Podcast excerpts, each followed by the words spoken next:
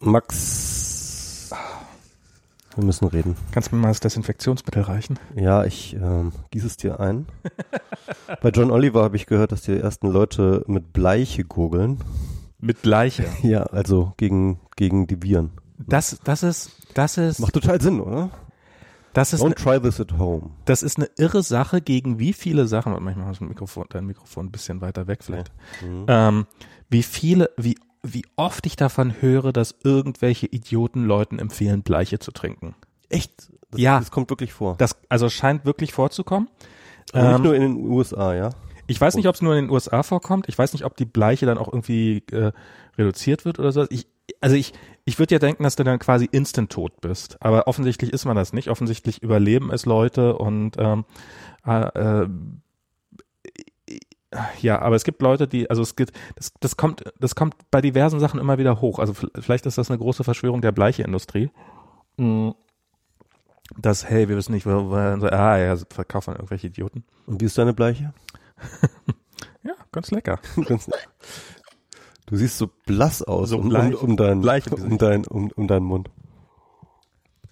Ähm, ja, ähm, also wundert mich keine Sekunde lang. Das ist, das ist so ein Heilmittel gegen alles. Ja, also das hat sie jetzt zu, äh, äh, der Coronavirus hat jetzt schon Bleich zu, und dann noch ein bisschen äh, John Oliver geschafft, auf jeden Fall. und dann ein bisschen Tide Pods hinterher.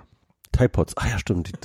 Die, den Trend, äh, das wissen vielleicht die Hörer vielleicht noch, es gab Tide Pods. Ähm, das, also als Challenge, die Tide Pod Challenge war das, Leute. War das man, eine Challenge? Man, Ich man, weiß man, nicht. man, man aß, Ich weiß nicht, ob das wirklich jemand gemacht hat. Also ich glaube, es gibt Videos, also YouTube-Video, YouTube ist damit voll. Ah, ja, aber es gibt Videos von allem. Also was war das, äh, äh, Waschmaschinen-Pods? Nee, das hat, äh, nee, äh, Spülmaschinentabs. Ah, Spülmaschinen. Oder? Fla Waschmaschine? Ich weiß gar nicht. Waschmaschinen oder Spülmaschinen-Tabs hat man jedenfalls geschluckt. Okay, auf jeden Fall Dinge, die man besser nicht schlucken sollte. Ja, aber es hilft gegen Corona. Ja.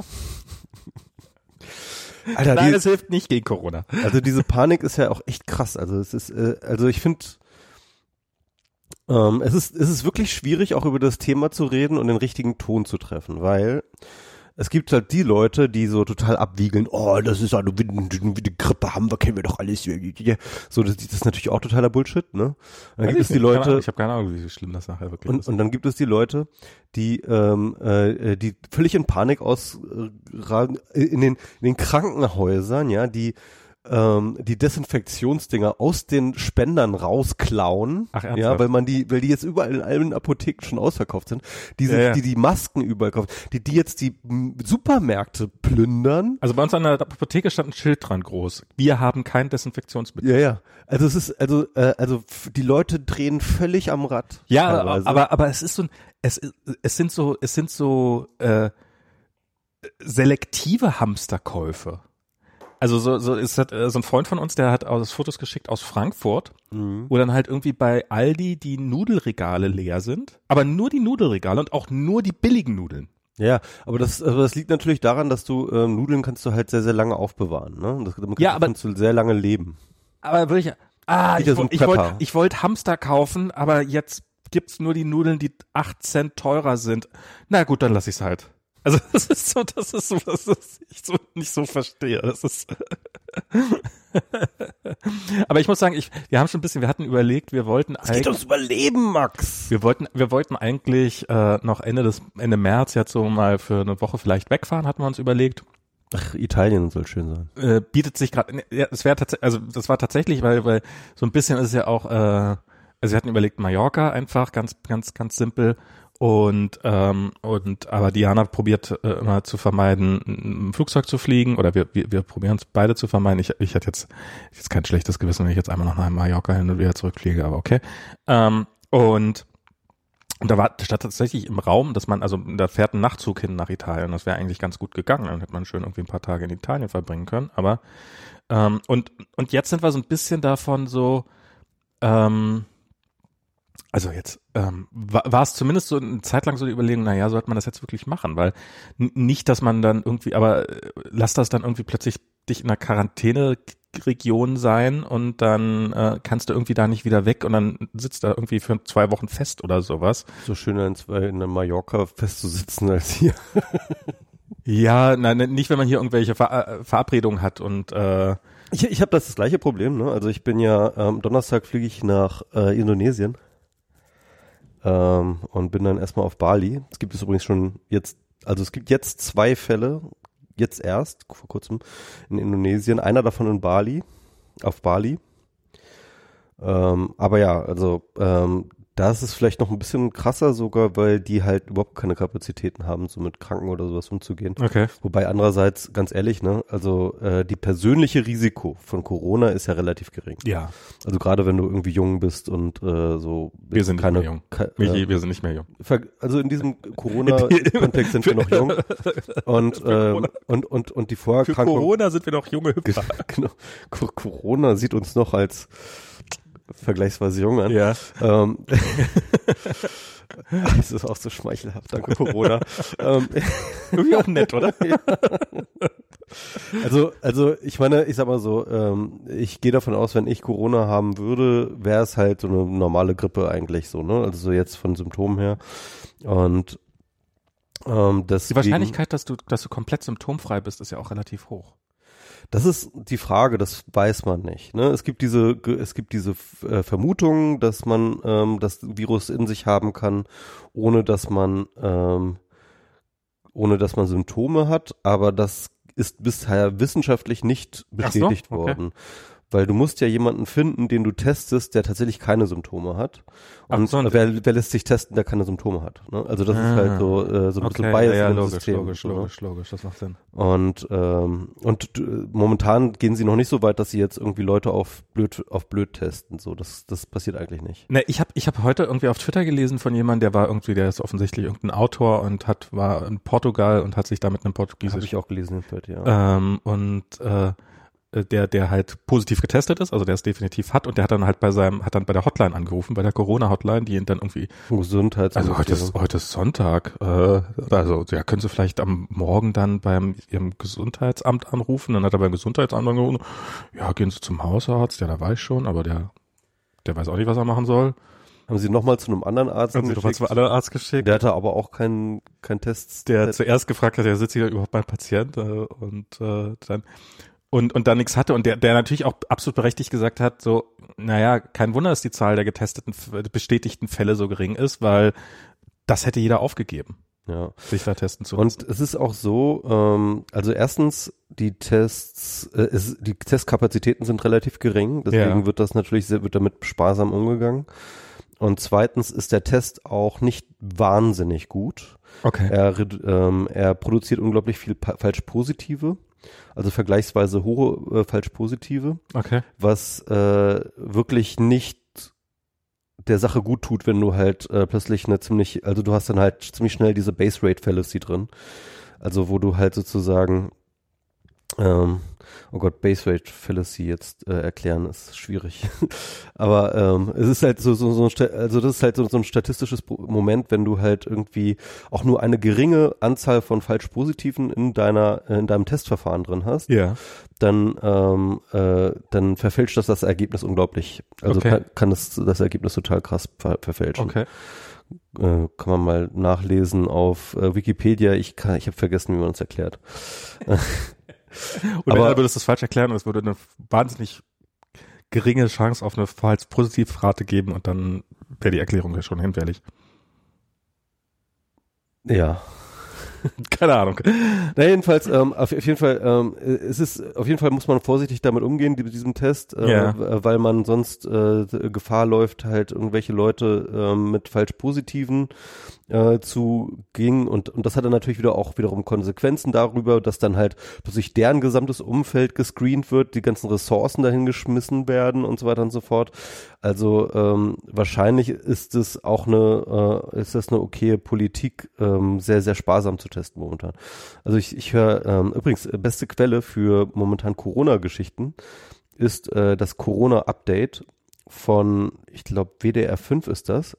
Okay. Das ist mit, ähm, da interviewen die halt jeden Tag momentan ähm, den äh, Christian, wie heißt der, Dr. Christian Dingsbums? Ich Ach, der Christian Dingsbums. Äh, Drost, Drosten, genau, Chr- Christian Drosten.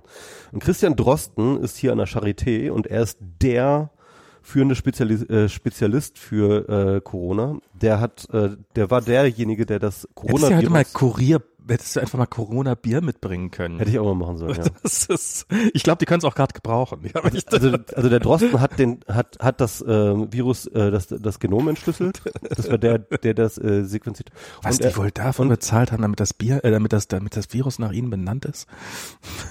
und er ist derjenige, der ähm, den Test entwickelt hat tatsächlich. Okay. Ähm, ja, und er erklärt auch immer äh, sehr, sehr genau, was das möglich ist und was nicht möglich ist und wo die Probleme liegen und wie das organisatorisch äh, am besten gelöst werden muss. Und das ist immer sehr spannend. Also wie gesagt, das sind jetzt irgendwie, glaube ich, vier oder fünf Folgen schon draußen und das jeden Tag so eine knappe halbe Stunde. Also im Gegensatz zum ganzen Rest der Welt hast du jetzt ein bisschen Ahnung von dem ganzen Thema. Ja, also ich habe halt diesen Drosten halt, ne, der, äh, dem, dem, dem höre ich halt zu und der ist halt wirklich der Spezialist. Okay. Und ähm, und äh, der sagt halt, ähm, also ich kann nur jedem empfehlen, äh, direkt zur Quelle zu gehen und sich das äh, zu abonnieren. Ähm, äh, der hält natürlich alles unter dem, also im Endeffekt sagt er natürlich auch mal, wir wissen einfach noch unglaublich wenig. Ja. Ja. Also es ist immer, wir sind immer noch am Anfang. Wir werden erst in zwei, drei Jahren, wenn wir überhaupt wissen, was irgendwie wirklich Phase ist und äh, so weiter.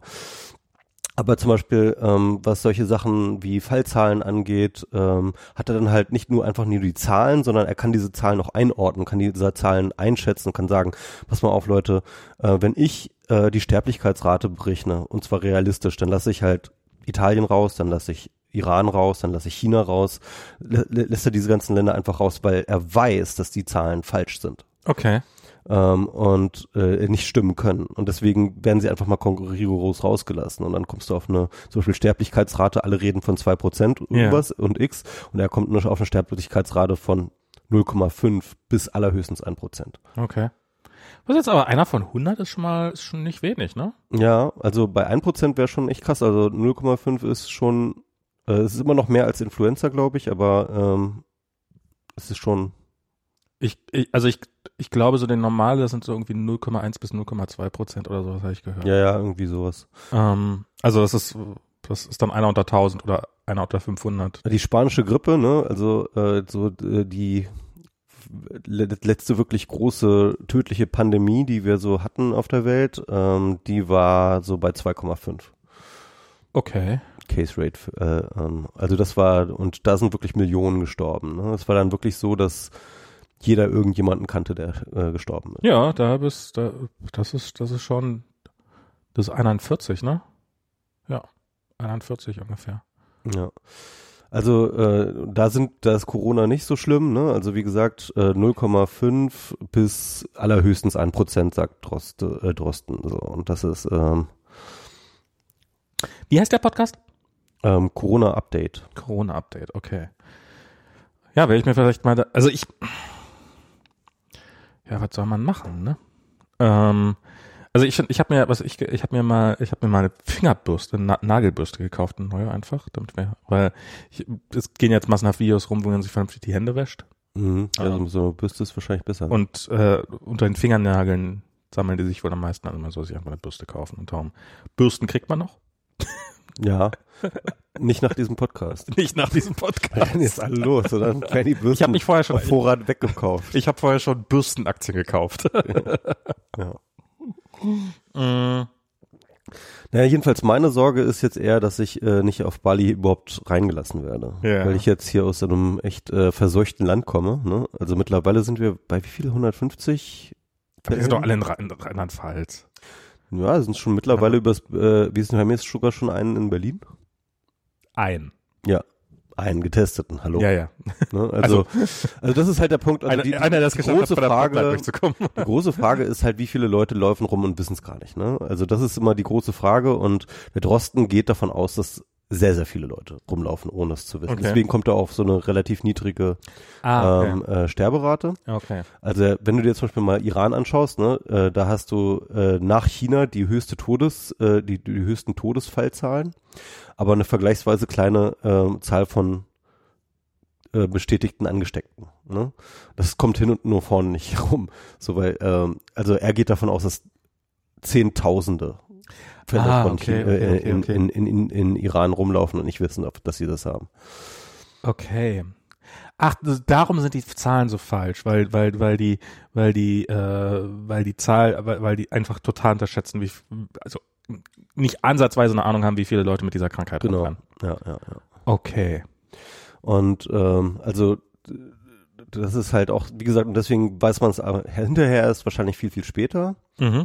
Ähm, aber es gibt auch noch, ähm, also es gibt ja sozusagen, es gibt auf beiden Seiten der Rechnung, also beim Nenner und beim Zähler, ähm, große Fragezeichen. Das eine ist natürlich die Anzahl der tatsächlich Infizierten, Ja. die du nicht weißt. Und das andere ist natürlich aber auch die ganzen Leute im kritischen Zustand, ob die jetzt überleben oder nicht. Klar. Ne? Das ist auch noch eine Da Frage. können ja noch einige sterben, die noch die noch am Leben sind. Sozusagen. Genau.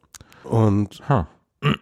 Also es ist natürlich, ähm, ja, Also wir sagen ja nie geradet in Panik, aber jetzt ist mein gut. Nein, natürlich nicht. Äh, ich, also ich, Nee, also wie gesagt, also ich glaube, bei 0,5 braucht sich wirklich kaum jemand. Also mein Vater, ja, wenn, wenn den das erwischen würde, dann kann ich mir gut vorstellen, dass ihn das umhauen würde. ja. Aber äh, so wenn ihr in einem nicht greisen Alter seid, dann braucht ihr euch keinen Kopf. Dann habt ihr den heutigen Tag überlegt, ihr werdet auch den morgigen Tag überlegen und, und äh, selbst wenn ihr euch ansteckt, dann, dann ist auch, also, und das ist auch noch so eine Sache, ne? Also es ist, kann darüber streiten, ob es jetzt schon eine Pandemie ist. Manche Leute sagen, es ist jetzt eine Pandemie, andere Leute sagen, es wird auf jeden Fall eine Pandemie, aber wie auch immer, es wird eine Pandemie. Also es wird halt überall da sein, es wird un und es kontrolliert und es bricht unkontrolliert aus. Und der Zeithorizont ist auch nochmal entscheidend. Das heißt also, wahrscheinlich werden, wird es irgendwann gegen Sommer oder Frühjahr irgendwann absterben, abebben ja, und dann im Herbst wiederkommen. ne? Okay. Also in der spanischen Grippe war es auch so. Du hattest halt irgendwie die erste Phase 2018, wo ähm, Leute 1918. Hä? Spanische Grippe. die spanische Grippe Nicht 1918. 1918, du hast gerade 2018. Ah nee, 2000, äh, 1918, ja. Da hattest du halt auch erstmal ähm, sozusagen relativ, also auch schon einen, sag ich mal, signifikanten Ausbruch. Ja. Aber die richtig tode, die richtig große, schwierige Welle kam dann halt im Herbst, über den Winter dann halt irgendwie, Okay. wo dann halt Millionen gestorben sind. Und äh, das heißt, es, also, also solche, solche Dinger kommen halt über mehrere Wellen und wahrscheinlich wird im Sommer irgendwie wieder alles cool sein und wir werden das überhaupt nicht mehr drüber reden. Und dann, wenn es wirklich schlimm kommt, und wenn dann die Todeszahlen tatsächlich steigen, dann ist ist es aber kein News-Thema mehr, weil das war ja total früher letztes Jahr. Genau. Wie das ja oft so ist, ne? Ja. Irgendjemand hat ja auch gesagt, weil schade, dass Klimawandel keine Pandemie ist. Dann äh, hätten schon alle sich mit äh, Wintermittel eingedeckt oder was auch immer, oder? Ja, die, die Pandemie ist dann ja vielleicht tatsächlich jetzt gerade ähm, sehr, sehr gut für den Klimawandel. Ne? Also jedenfalls in China ist ja echt ganz schön das, das, das, Abgase abge das äh, finde ich eh mal, also ich, ich weiß jetzt schon bei der, ähm, also ich bin, ähm, ich habe an einem Produkt gearbeitet für eine Messe, die Messe ist abgesagt. Ähm, also das ist sozusagen, das, das ist, davon bin ich betroffen. Ich hatte was in China bestellt, das ist jetzt einfach nicht hergestellt worden, das Produkt, was ich bestellt habe. Ähm, und und ich habe jetzt zum Beispiel, wir haben so ein Sprint-Review morgen, ähm, so ein Sprint, also so, so egal. Und da so, sollte nur eigentlich der Kunde kommen und jetzt ähm, hat aber die Firma in der entsprechenden Firma, die haben halt ein Reiseverbot bekommen. Und ähm, also das ist das das das hat die einen Fall unter sich oder?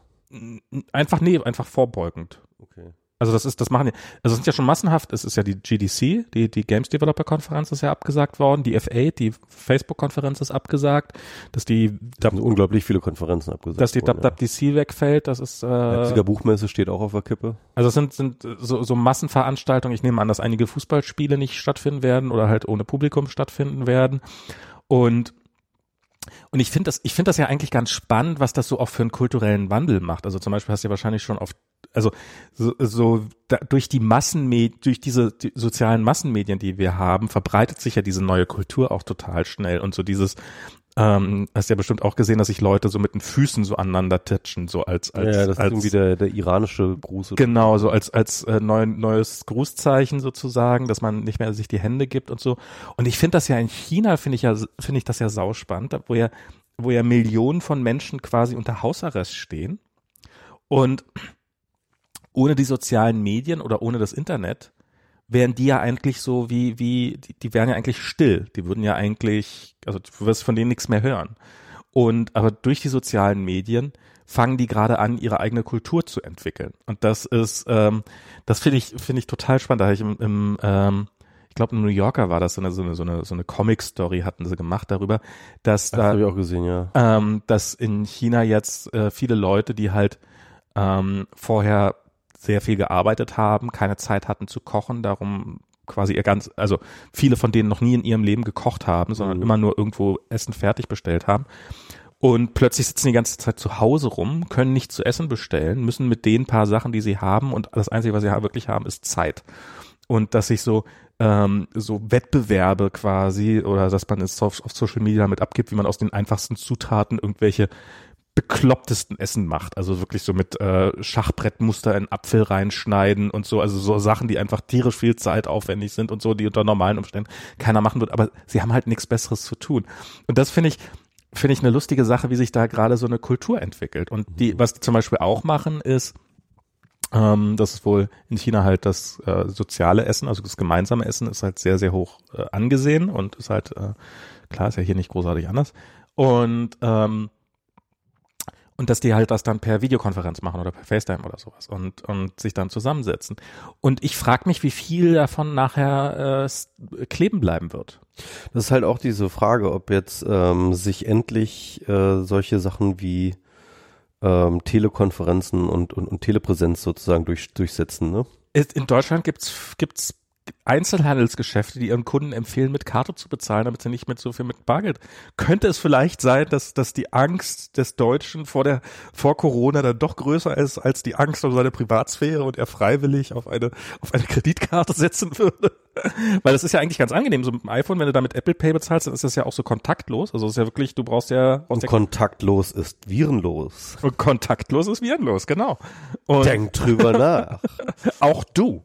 Auch du könntest virenlos sein. Mhm. Ähm, ja, äh, das ist interessant, ja. Äh, das hatte hier irgendwie der, dieser, ähm, äh, dieser Semsrott, äh, Nico Sems, Semsrott, der ja im EU-Parlament jetzt für die Partei sitzt, der hatte das irgendwie getwittert, äh, dass die jetzt irgendwie doch nicht nach Straßburg fahren müssen, weil sie jetzt erst irgendwie telepräsenzmäßig machen. Genau. Und da meinte so, ja, wenn das legal möglich ist, warum, warum machen wir das dann nicht immer so, ne? Weil es ist halt, alle kotzen äh, im EU-Parlament immer darüber, dass sie halt immer nach Straßburg fahren müssen, alle zwei Ja, ja, ja, so. ja. Und, Und in ähm, Zukunft, in Zukunft alle EU-Parlamentarier nur per Homeoffice da. genau. jemand stellt dann halt einfach so ein iPad irgendwie vorne hin und dann stellt er dann so eine Rede dann von dort.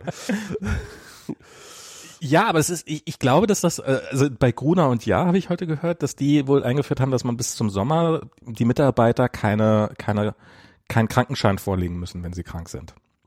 Weil die Ansage halt ist, äh, man soll halt nur zum Arzt gehen, wenn es wirklich notwendig ist. Einfach die Hürde zu geringer machen. Ich glaube auch, dass man das auch längst machen kann. Was soll der Scheiß?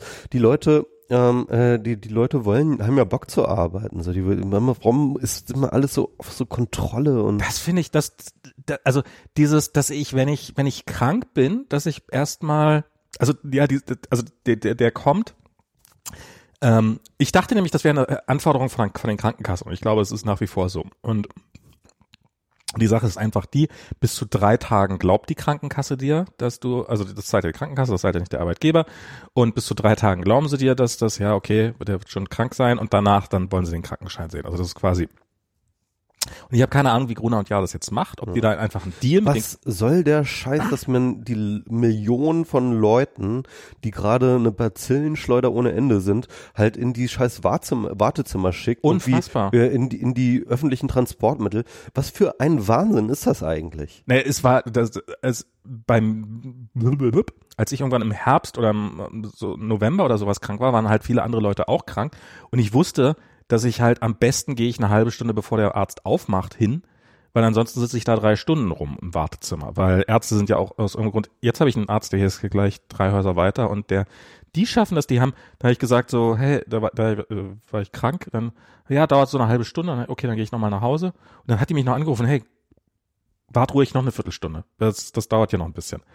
Es gibt solche, es gibt solche Ärzte, Mhm. die, äh, die oder oder äh, Sprechstundenhilfen, die, die das in der Lage sind. Normalerweise sagen die, ja, also gerade auch wenn du krank bist, dann du siehst, der Warteraum ist voll, da sind 20 Leute drin, die sollten ja Erfahrungs, das muss ja eine relativ simples, also könnte man ja auch, eine Software für bauen. Irgendwie, du kriegst eine SMS so, hey, es sind noch drei Leute vor dir oder Das so. ist der Punkt, das warum würde ich mir auch übrigens keine, äh, ähm, so- immer irgendwie so zögere, mir halt einen ähm, Flu-Shot zu geben, ne? Weil, ganz ehrlich, wenn ich also mich Flugshot habe ich jetzt gemacht. Also, also wenn ich mich in die, wenn ich mich alleine ins scheiß Wartezimmer mache, dann erhöhe ich einfach schon die, die Chance irgendwie. Dann mach mal beim nächsten Mal ein bisschen früher den WMR, dann gehst du hier noch äh, vorbei. Da bin ich, bin ich reingegangen und, ähm, und die hat gesagt, okay, komm mit. Und klack, fertig und dann war ich raus. Das hat vier Minuten gedauert. Ja, aber ich mu- musstest du da nicht im Wartezimmer. Nein, aber, Ich bin aber rein. Die hat gesagt, an den, an den anderen Patienten vorbei oder was oder wie? nee, das hat, die- das hat die Warte, das hat die Sprechstundenhilfe gemacht. Ach so, okay. Das, das so eine Kleinigkeiten kann ich auch selber. Und das ist, also, und ich glaube, das ist relativ üblich. Also in den USA ist das ja so, da kriegst du bei Walgreens, also da kriegst du quasi so wie bei DM, kriegst Ja, du so muss dein, das auch sein. Also, Ja, ja, so sollte weißt es du, so, ich, ich will nicht zum Arzt für so einen Scheiß, echt. das war, das war, das war bei Facebook war das so der Hammer. Ich möchte, ich möchte, was, was, was ich möchte? Ich möchte das Ding in meinem fucking Briefkasten haben, damit ich es mir selber setzen kann. Das wäre tatsächlich das. Ohne Scheiß. Warum, warum schmeißen die nicht jedem so ein Ding in den Briefkasten? Ähm, ich weiß nicht, ob ich mir das trauen würde, mir selber so eine Spritze reinzudrücken, weil die muss auch ins Muskelfleisch, das hat die mir gesagt und sowas. Das muss, also muss schon, muss schon ein bisschen gezielt sein. Dann Aber- noch aber- einen Link zum YouTube-Video dazu. Ja, aber aber aber da, das wollte ich gerade auch so sagen. Aber das ist auch so so da könnte man dann anfangen mit Telemedizin. Also warum, wenn wenn wenn ein Arzt mir sagt, hey, du bist wirklich krank, halt mal Ruhe, trinke viel, schlaf viel, was man halt bei so einer Erkältung sagt, ich schreibe dich krank. Warum kann ich das nicht per Skype machen? Hm. Warum muss ich da persönlich für anwesend sein? Ja, ja. Und das wäre Ja, halt, um uns zu untersuchen. Also das ist ja der Punkt. Ähm, du erzählst die, die Symptome, ne? ja Gut, und dann kann man natürlich sagen, okay, wenn diese Symptome jetzt einfach irgendwie relativ eindeutig sind, dann ist gut, leg dich ins Bett und schlaf, ja.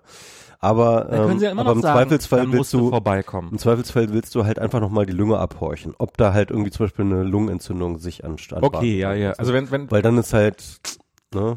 wenn da, wenn da das Risiko besteht, okay, meinetwegen. Aber ähm, es so, äh, ich habe das in, in Deutschland ist es, glaube ich, verboten, dass dir ein Arzt eine Diagnose gibt, ohne dich persönlich gesehen zu haben. Hm. Und das macht Telemedizin quasi unmöglich. Also das ist ja einfach legal nicht machbar.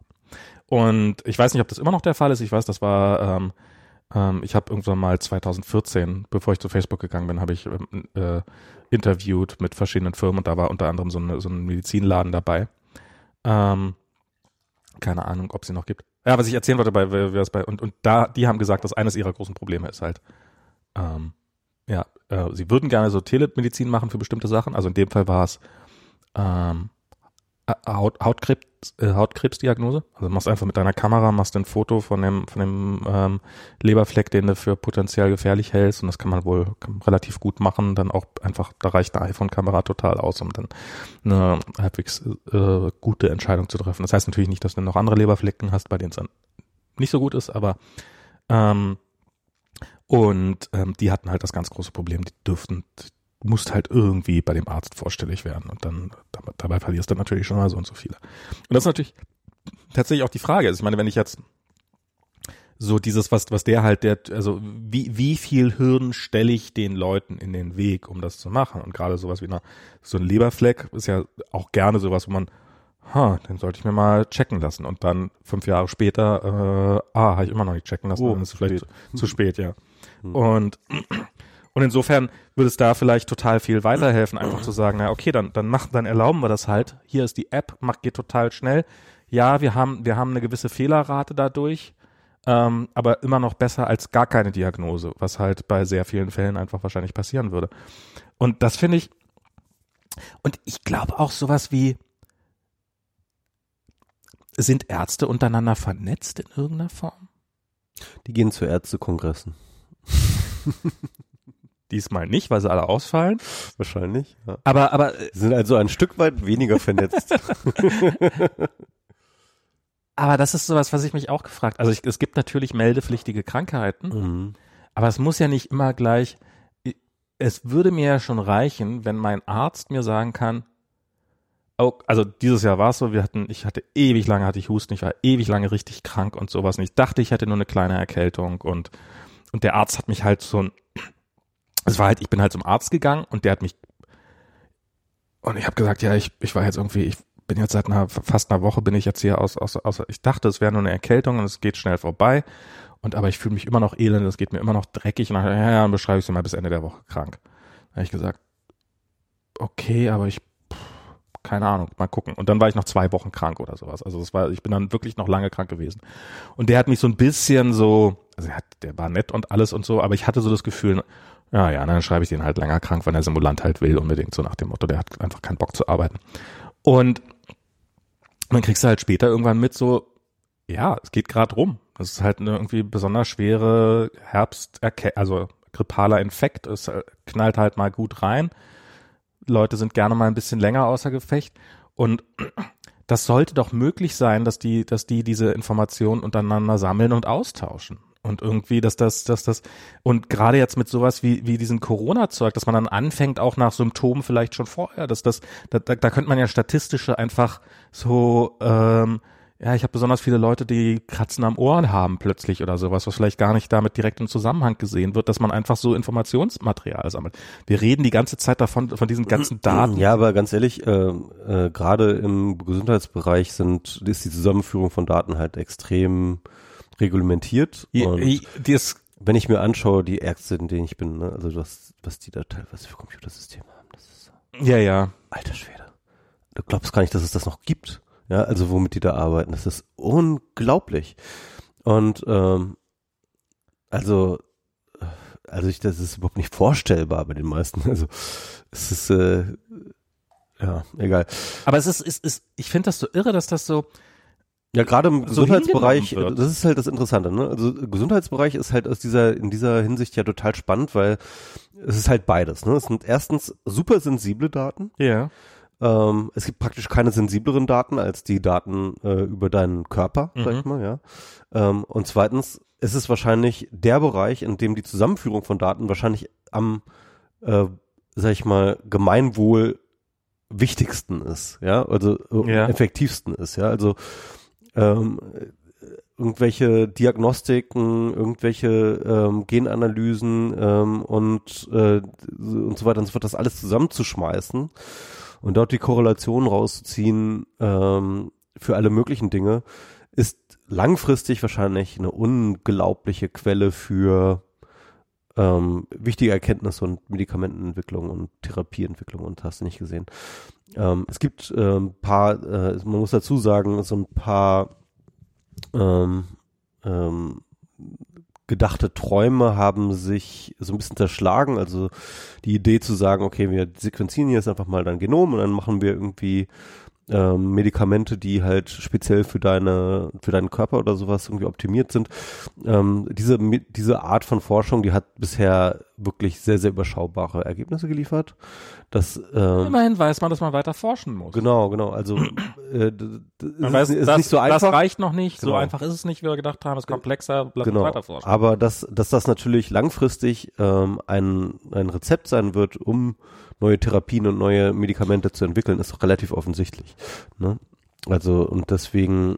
Ähm, ich finde das, ich finde so diese diese Verdatung gerade von, also zum Beispiel was. Ähm, ich habe mir irgendwann so eine Waage gekauft von, damals hieß es noch Nokia, ich glaube jetzt heißt es nur noch With Things oder, oder, oder nee, jetzt heißen sie Nokia, jetzt heißen sie alle Nokia. Ähm, und das, das ist halt so eine WLAN-Waage. Das heißt, wenn ich mich da draufstelle, dann schickt die Wird dann WLAN gemessen. Dann wird mein WLAN gemessen. Also, also wie, wie schwer dein wird, WLAN ist. Dann wird, wie, wie lang, wie viel langsamer wird das WLAN, weil ich fette Sau da drin bin. genau. nee, dann, dann wird, dann, die schickt halt einfach ihre Daten dann, die schickt mein Gewicht an die Cloud. Und es funktioniert auch super. Die kann auch äh, uns hier alle in der Familie auseinanderhalten. Und, ähm, und darüber haben wir festgestellt, dass Kolja jetzt ein bisschen abgenommen haben, hat. Was jetzt. Und, ähm, und das ist jetzt gerade so die, die, die Frage, ist das so, ist das schon was, wo, also, wo, wo die Kinderärztin auf jeden Fall gesagt hat, ja, man sollte man mal im Auge behalten. Jetzt behalten wir es halt im Auge. Ich glaube nicht, dass es irgendwie, ich glaube, das wird alles ganz harmlos bleiben. Aber ganz ehrlich, ich bin nie ein ich wäre nie ein Mensch gewesen, der irgendwie Buch führt darüber, äh, der dann auch schreibt, am so und so vielten habe ich so und so viel und Collier hat an dem und dem so vielten so und so viel gewogen. Und so kann, so kann er sich selber wiegen und auch wenn er die Zahlen nicht auf die Reihe kriegt und die nicht vernünftig ablesen kann, was er halt äh, noch nicht so richtig gut kann. Er hat halt so einen Graph, ne? Na, ich habe den Graph auch. Mhm. Ich, wenn ich das nächste Mal beim Kinderarzt bin, brauche ich nur die App aufzumachen und kann halt einen Graph sehen, wie viel wiegt das Kind, wie viel hat das Kind vor einer Woche gewogen, wie viel hat es vor zwei Wochen, wie, wie entwickelt sich dieses Kind. Und Bin mir, ich, ich, ich bin ja, ich, ich weiß es ja nicht, aber ich würde ja behaupten, dass es bestimmt irgendwie so eine Wellenbewegung so übers Jahr gibt. Also jedes Jahr sozusagen so zum Winter wird man immer ein bisschen dicker und dann zum Sommer wieder ein bisschen dünner und also bei mir ist es einfach nur so ein wird immer, weiter größer. Was, was total, was natürlich total bescheuert ist, ich glaube, das haben sie jetzt abgeschaltet, aber eine Zeit lang hat er mir dann irgendwelche Push-Notifications. Der, also so mir schickt er halt dann immer irgendwie, wenn ich mich draufgestellt habe, so, hey, ja, du bist ja an deinem Zielgewicht, bist ja ein bisschen näher dran, gib dir mal weiterhin viel Mühe und sowas. Und, ähm, und als Kolja sich gewogen hat, hat er dann halt so, Gott, du hast schon wieder zugenommen. Also langsam musst du echt mal, und, und ja, ihr könntet aus den Daten, die ich über dieses Kind eingegeben habe, feststellen, dies ist ein Kind und er wird schwerer werden, weil er ist ein Kind und das ist gut so.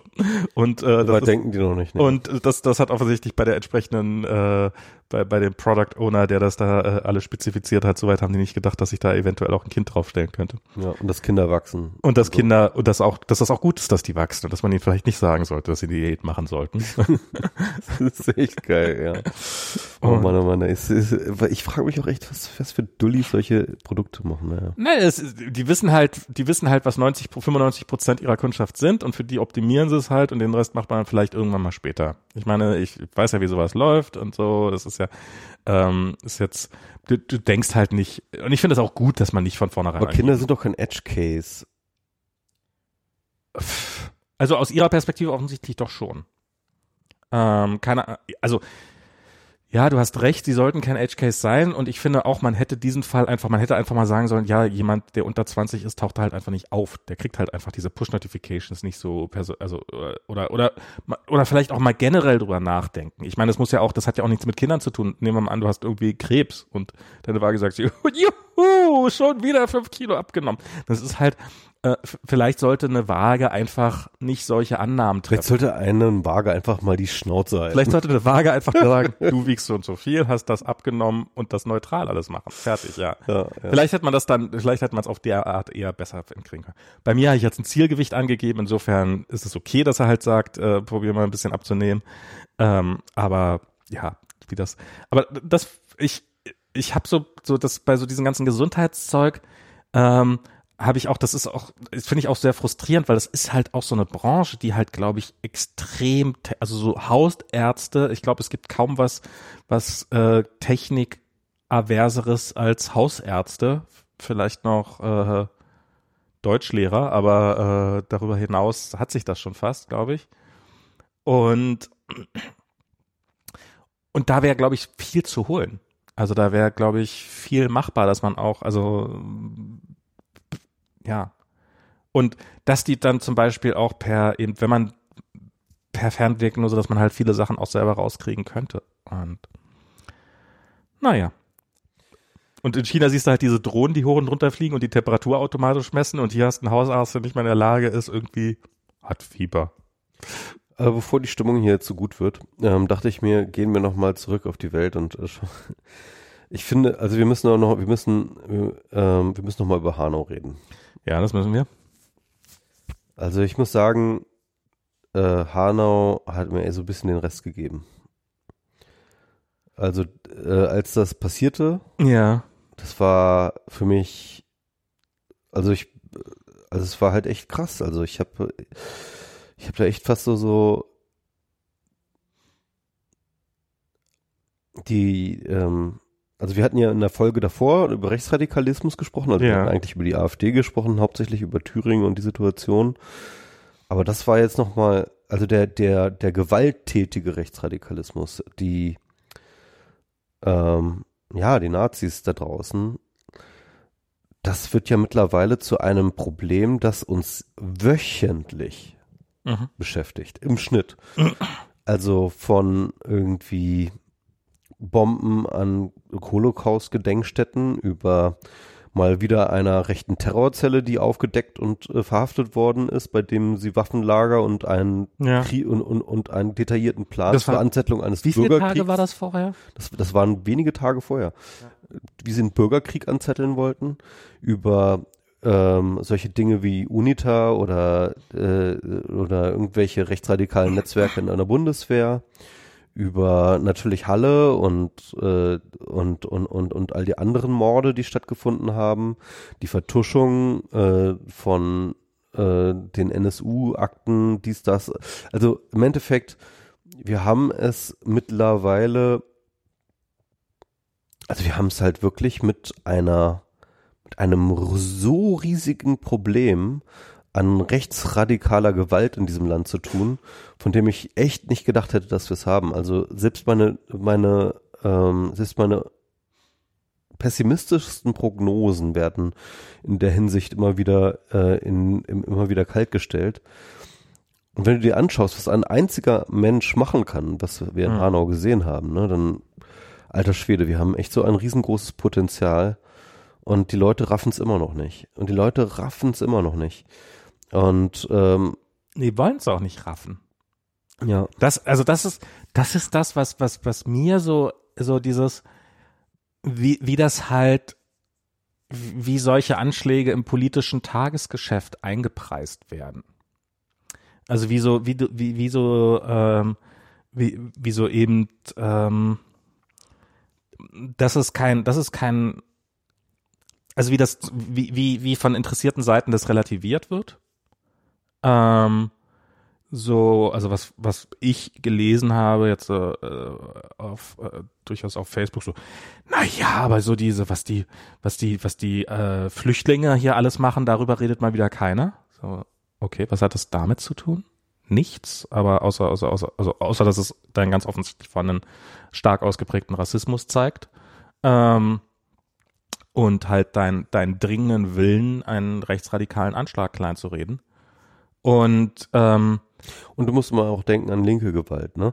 Also das zum Beispiel das, äh, das, das äh, Bundesterrorzentrum, das wir jetzt eingerichtet haben, ne?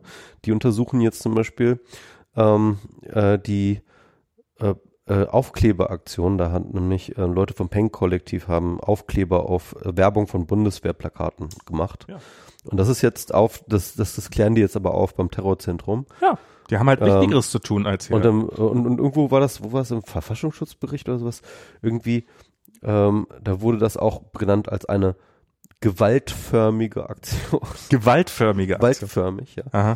Also, ähm, ich meine, ich meine, okay, wir haben halt äh, äh, offiziell 500 äh, untergetauchte, ähm, gewaltbereite Neonazis, von denen wir nicht wissen, wo sie sind und was sie tun und was Aber sie wir haben vorhaben. auch eine unbekannte Zahl an Aufklebern, die eventuell auf Bundeswehrplakaten landen. Genau, und wer weiß, wer noch Aufkleber, äh, Aufkleber auf Bundeswehrplakate macht. Weil das ist, das ist die wirkliche Gewalt. Darum müssen wir uns wirklich mal kümmern.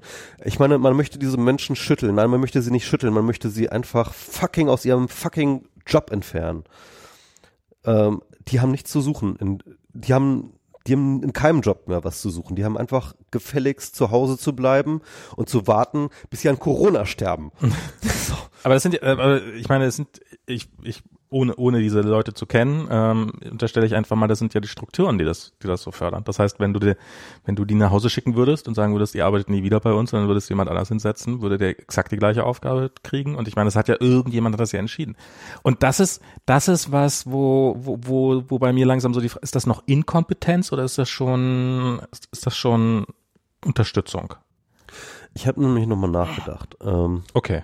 Und nach unserem Podcast äh, hatten wir auch über Bürgerlichkeit geredet. Ja. Und ich hatte nochmal über den Fall, ähm, über den Fall Maaßen ge- nachgedacht. Ja. Ähm, weil Maaßen ist das ja so. Ähm, bevor mit Maaßen so ein rechtsradikaler Twitter-Troll wurde, war er Bundespräsi äh, der Prä Präsident des Bundesverfassungsschutzes. Und da stellt sich ja die Frage, ob ähm, die seine Kollegen, Leute von anderen Diensten und so weiter und so fort, ist denen das gar nicht aufgefallen, dass das ein rechtsradikaler ist, ja. Ähm, Nee, der war ganz normal. und ähm, wenn du genau dir angeschaut hast, damals die Debatte, als ähm, sozusagen viele seinen, seinen Rücktritt forderten und Seehofer ihn mit äh, ja so krass verteidigt hat. Ja. Ja. Das war nicht nur Seehofer, sondern das waren ganz, ganz viele andere Leute, auch aus diesem ganzen äh, Geheimdienstmilieu, die alle für Maaßen ihre Hand ins Feuer gelegt hatten. Mhm. Und auch international, irgendwie hier von wegen, ja, ganz große Kompetenz und so weiter und so fort. War das dein Glas? Na, ist egal. Ja. Und Jetzt hast ähm, du auch Corona. noch ein Stückchen, der- noch ein Stückchen Also gleiche. und, und da frage ich mich halt, Ja. wo kommt diese Diskrepanz her? Und ich habe mir gedacht, das ist eigentlich ziemlich unwahrscheinlich, dass Maaßen seine Ansichten ähm, so lange äh, im Dunkeln gehalten hat und erst jetzt sozusagen sich irgendwie auf Twitter radikalisiert. Also das halte ich für extrem unwahrscheinlich. Hm. Viel wahrscheinlicher halte ich, die ähm, T halte ich ist, dass er schon immer so war und diese Sachen halt intern immer schon so geäußert hat. Und dass sie aber nicht als problematisch angesehen wurden, sondern als Ausweis seiner Kompetenz. Ich glaube, es ist eine Mischung aus beiden. Ja, aber Wer jetzt, ja, ja, also ich, ich weiß Ähm, was, also ja, ähm, der Bundesverfassungsschutz ist im Wesentlichen von Rechtsradikalen unterwandert. ja, oder er ist ein Er Verein ist- von Rechtsradikalen. nee, und, und da bin ich nochmal auf diese Idee von Bürgerlichkeit gestoßen. Ja. Ne? Weil nämlich die Leute, die, äh, das sind jetzt teilweise die gleichen Leute, die ihn damals so verteidigt haben, unter anderem zum Beispiel Seehofer, die jetzt ihn öffentlich kritisieren. Und jetzt sagen so, ja, also das, das, das geht ja gar nicht, der äh, Maßen und so weiter und so fort. Und da fragt sich, ähm, und da frage ich mich, ob es halt wirklich so ist, dass sie jetzt erschrocken sind über seine tatsächlichen Ansichten oder ob sie erschrocken sind darüber, dass er sie öffentlich äußert. Und ähm, und das wäre für mich die signifikante Unterschied zwischen, sag ich mal, der Bürgerlichkeit und und und Rechtsradikalen. Ist, dass die Bürgerlichen die, Naz äh, die die Nase rümpfen über die Rechtsradikalen, sowas sagt man doch nicht laut. Ah, nee, das, Und das ist für mich die, ähm, äh, das ist eine mögliche Definition von Bürgerlichkeit, ist sozusagen die Selbstzurücknahme, ähm, äh, das, das nach außen, den, den Anschein nach außen hin wahrend, ja, aber im Endeffekt so weiter. so fort. Und wo man das jetzt gerade am allerbesten sieht, ist in Griechenland. Weil ähm, wir kennen alle diese ganzen Sprüche von aus der AfD, ja, irgendwie mit wohldosierter Grausamkeit, die man Mhm. jetzt anfangen müsste. Man müsste auf die Flüchtlinge schießen. Äh, man müsste jetzt ein paar, man müsste einfach die grausamen Bilder aushalten und solche Sachen, ne, die die da irgendwie von der AfD halt äh, immer wieder als Grenzüberschreitung in den Diskurs eingebracht würden. Aber es ist exakt das, was gerade passiert Hm. jetzt sofort hier und zwar in unserem Namen und zwar im Namen der EU, in, im Namen von uns allen. Im Namen der Menschenrechte. Im Namen der Menschenrechte, im Namen von nationaler Souveränität, what has you. Aber auf jeden Fall jetzt gerade in Griechenland, in Lesbos passiert genau das. Und da fragt, und, und, und das ist genau das, das ist genau der Punkt. Wir zeigen, das ist die Bürgerlichkeit. Wir zeigen auf die AfD, sowas sagt man nicht, sowas tut man nur. Das ist, das ist, Das tut man nur und man tut es natürlich ne, mit einem nach außen hingetragenen ja, es ist natürlich, natürlich tut uns das im Herzen weh, wenn wir jetzt auf diese Flüchtlinge schießen. das muss sein. Aber wir müssen ja auch unsere Grenzen sichern. Das ist Bürgerlichkeit. Ja. Und, ähm, und, und, und, und, und die AfD und Maaßen, der einzige Unterschied zur Bürgerlichkeit ist, dass sie es aussprechen. Hm. Also, ich glaube, also das,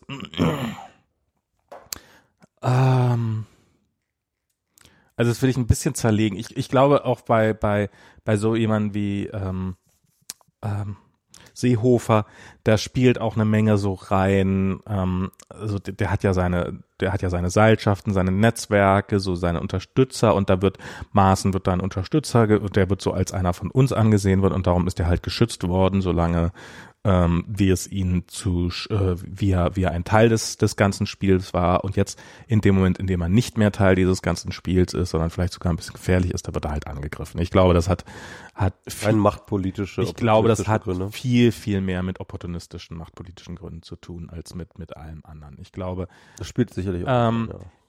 ich, ich glaube aber, nee, nee, äh, und Aber ich, Maaßen ist noch in der Union, ne? Also er ist nicht in der AfD, er ist immer noch in der Union. naja, die Union, Union hat ja auch wirklich, die hat ja auch wirklich Dreckecken, äh, oder man könnte vielleicht auch sagen Dreck, Dreckteile. Also das ist ja, ähm, und das, ich glaube, so dieser, dieser, dieser verbrämte Rechtsradik, dieser, dieser, dieser konservativ Rechtsradikalismus, so dieser, der, der eigentlich nur zu faul ist, um Bomben zu werfen und ähm, dieser, dieser, dieser ähm, ja durchaus auch vorhandene ähm, also diese, diese, ähm, ähm, dieser Rassismus, der ja auch durchaus in der CDU, also nicht nur in der CDU, aber auch in der CDU, also ich meine, ähm, na, ich glaube, die CDU ist schon, hat schon auch lange Zeit lang sehr stark mit, mit, äh, mit, mit äh, Rassismuswahlkampf gemacht. Also dieses, diese Kinderstadt Inder und sowas, diese ganzen Debatten, das ist,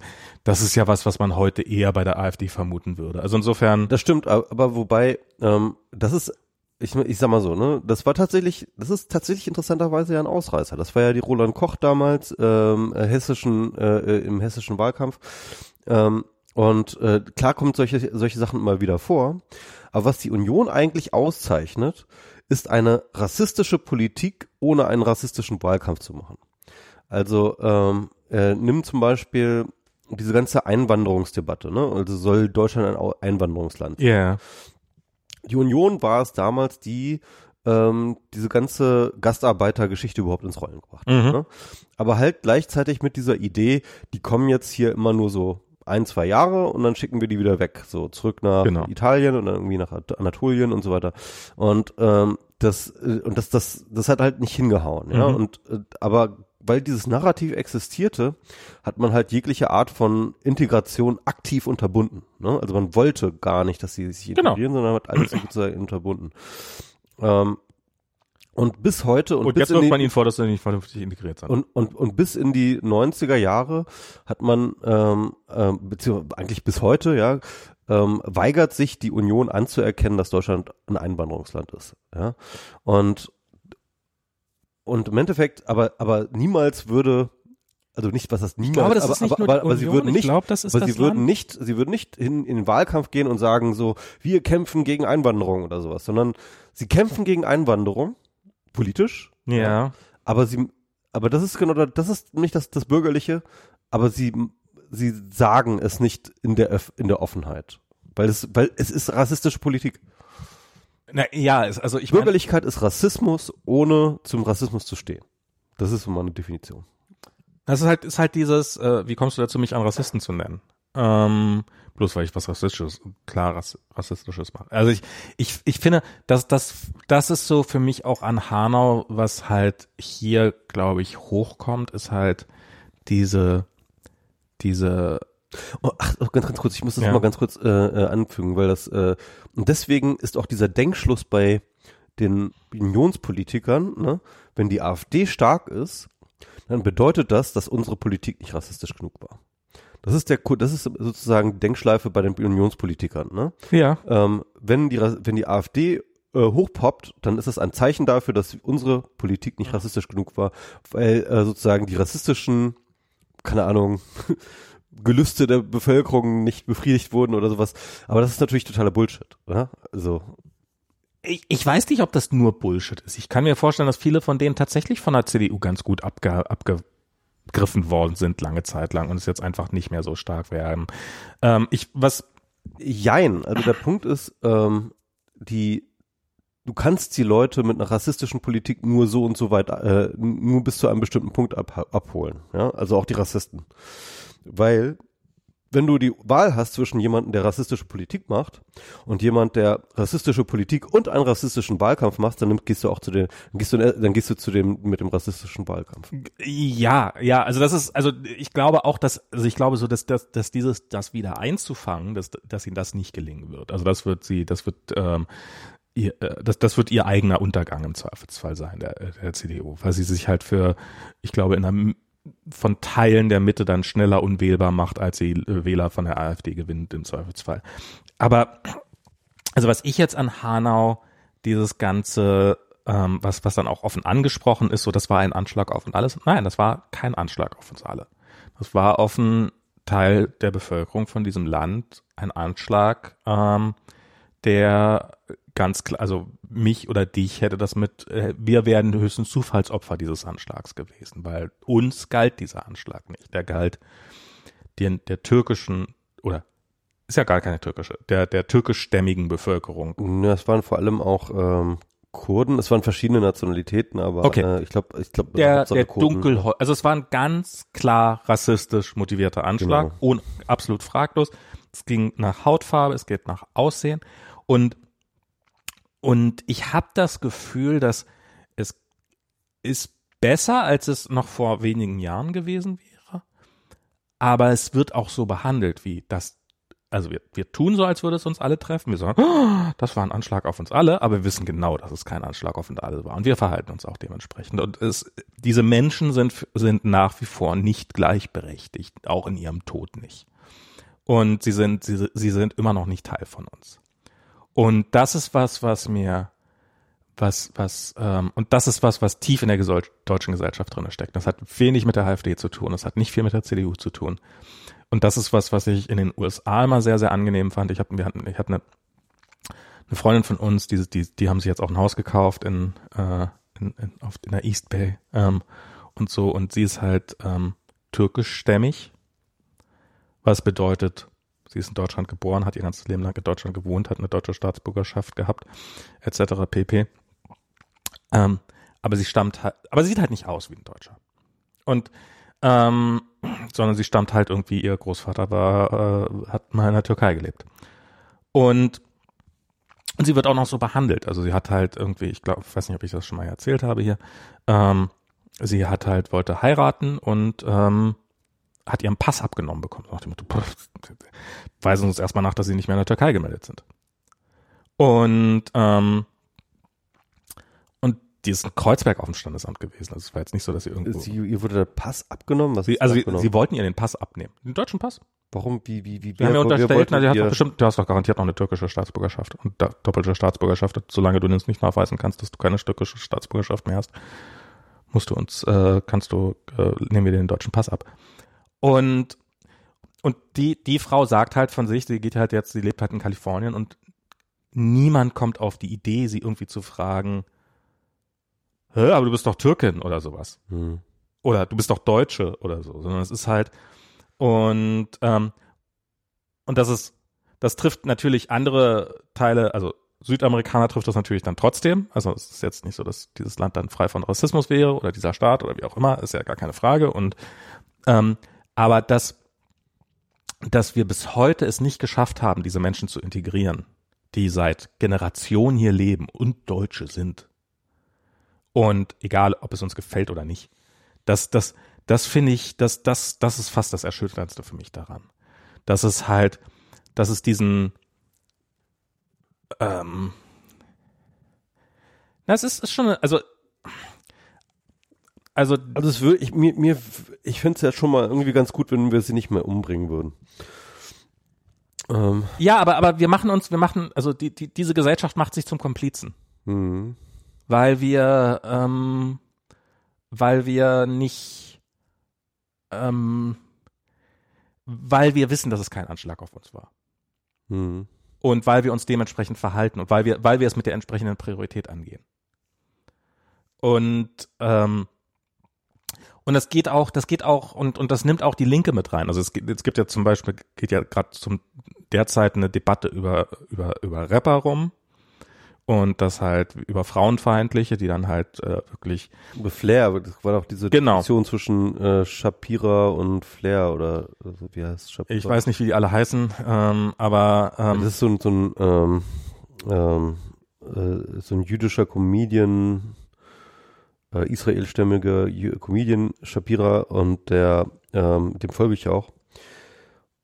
Genau, wie war das? Achso, ich glaube, es gab irgendwie eine Frau, die hat sich auf Instagram irgendwie feministisch kritisch über Flair geäußert, woraufhin Flair ähm, ihr halt äh, sozusagen echt schlimme DMs hingeschickt hat und äh, Shapira hat das dann irgendwie aufgenommen und nee, der hat öffentlich hat er das äh, gemacht. Der hat geschrieben, der hat, äh, der hat eine Instagram Story gehabt. Äh, bringt mir die Schlampe und ich gebe euch 2000 Euro oder irgendwie so oder oder macht die weg und ich gebe euch 2000 Euro oder so. Also es war jetzt, das war keine. Stimmt, stimmt, das gab's auch noch, das ist dann auch mal. Vielleicht war ich das- glaube, ich glaub, das war, es, das waren glaube ich mehrere Geschichten und irgendwie ist das auch eskaliert. Jedenfalls der Shapira hat das dann halt irgendwie so aufgegriffen und daraufhin hat Flair ihm, das hat, das hat dann Shapiro dann irgendwie äh, äh, halt weitergemacht, weitergegeben, hat äh, der ihm halt so, so Voice Messages geschickt, so.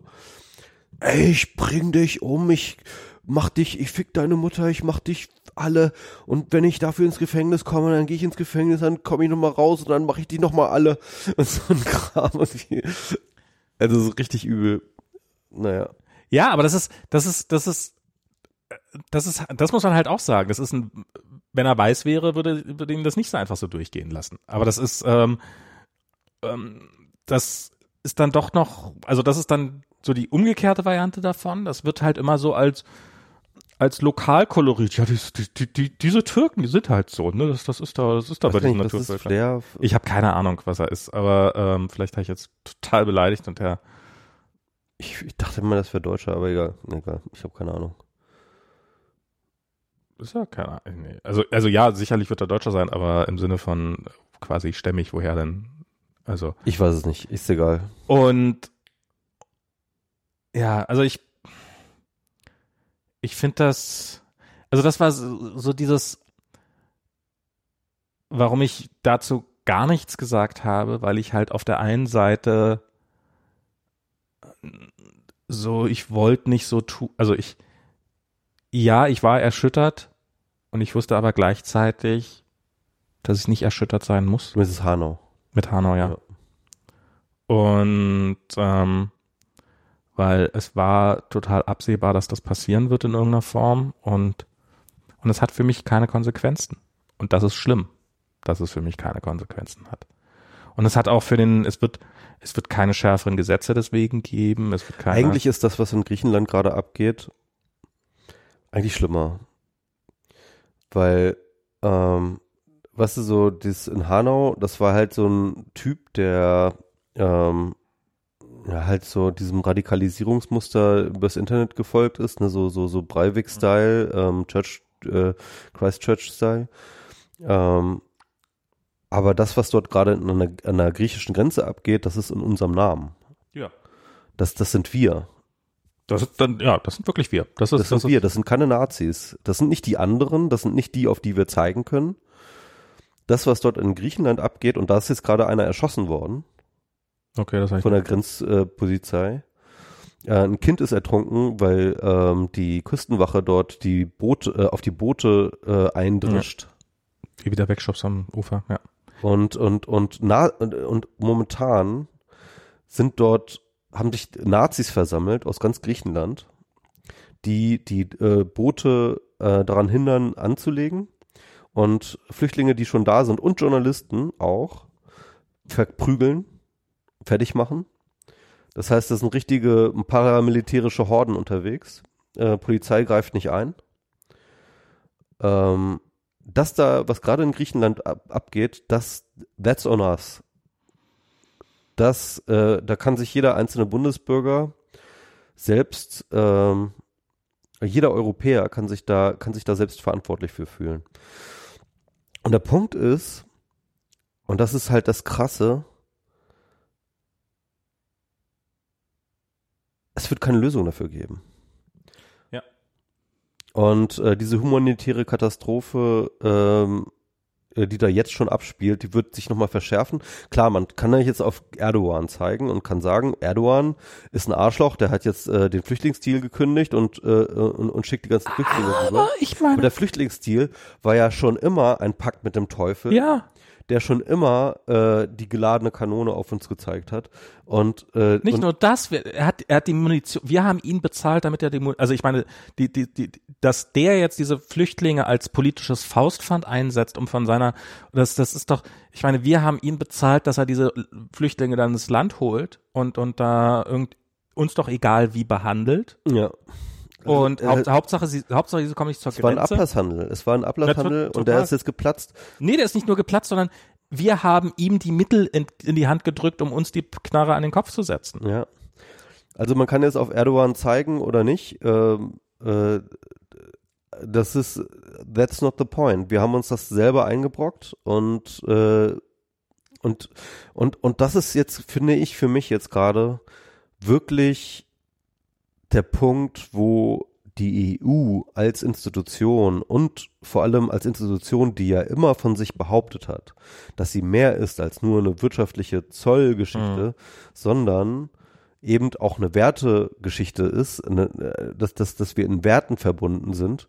Äh, ich meine, jetzt hier, Tante hat gerade sehr schön dieses äh, AI-Paper von der EU ähm, analysiert da wird halt ja genau so argumentiert, wird gesagt so, ja, wir sind hier Europa, wir mögen jetzt irgendwie äh, äh, künstlich intelligenzmäßig jetzt nicht wahnsinnig äh, weit vorne sein, aber wir haben die europäischen Werte, tam tam tam tam, ne? Europäischen Werte. Es ist so das, worauf die Europäer jetzt sich voll ein abkeulen bei jeder einzelnen Gelegenheit, dass wir die europäischen Werte haben. Das ist eine Form und, von Kolonialismus. Ja, und dann und dann schau mal dort irgendwie an, äh, äh, was, was dort abgeht an den Grenzen, ja. Und und, und ganz ehrlich, diese, das sind viele Flüchtlinge, ja, keine Frage. Ja, ja.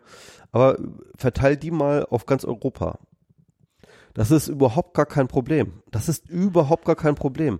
Aber weil diese Union es nicht schafft, sich auch nur auf ein Mindestmaß an irgendwie Mindestabnahmezahlen von und, und, und Verteilschlüssel zu einigen, ich sag dir, geht dieses Ding zu Bruch. Und zwar finde ich mit Recht. Ja, wir haben diese fucking EU nicht verdient. Das ist das, was ich daraus ziehe. Wir haben diese fucking EU nicht verdient.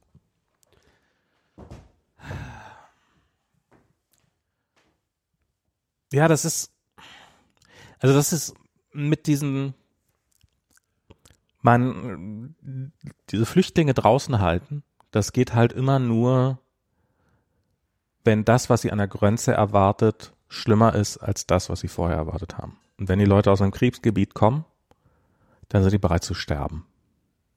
Weil sie sonst sterben würden. Weil sie sonst sterben würden. Und dann musst du sie töten, damit die nicht reinkommen. Und hm. das, darauf wird es hinauslaufen.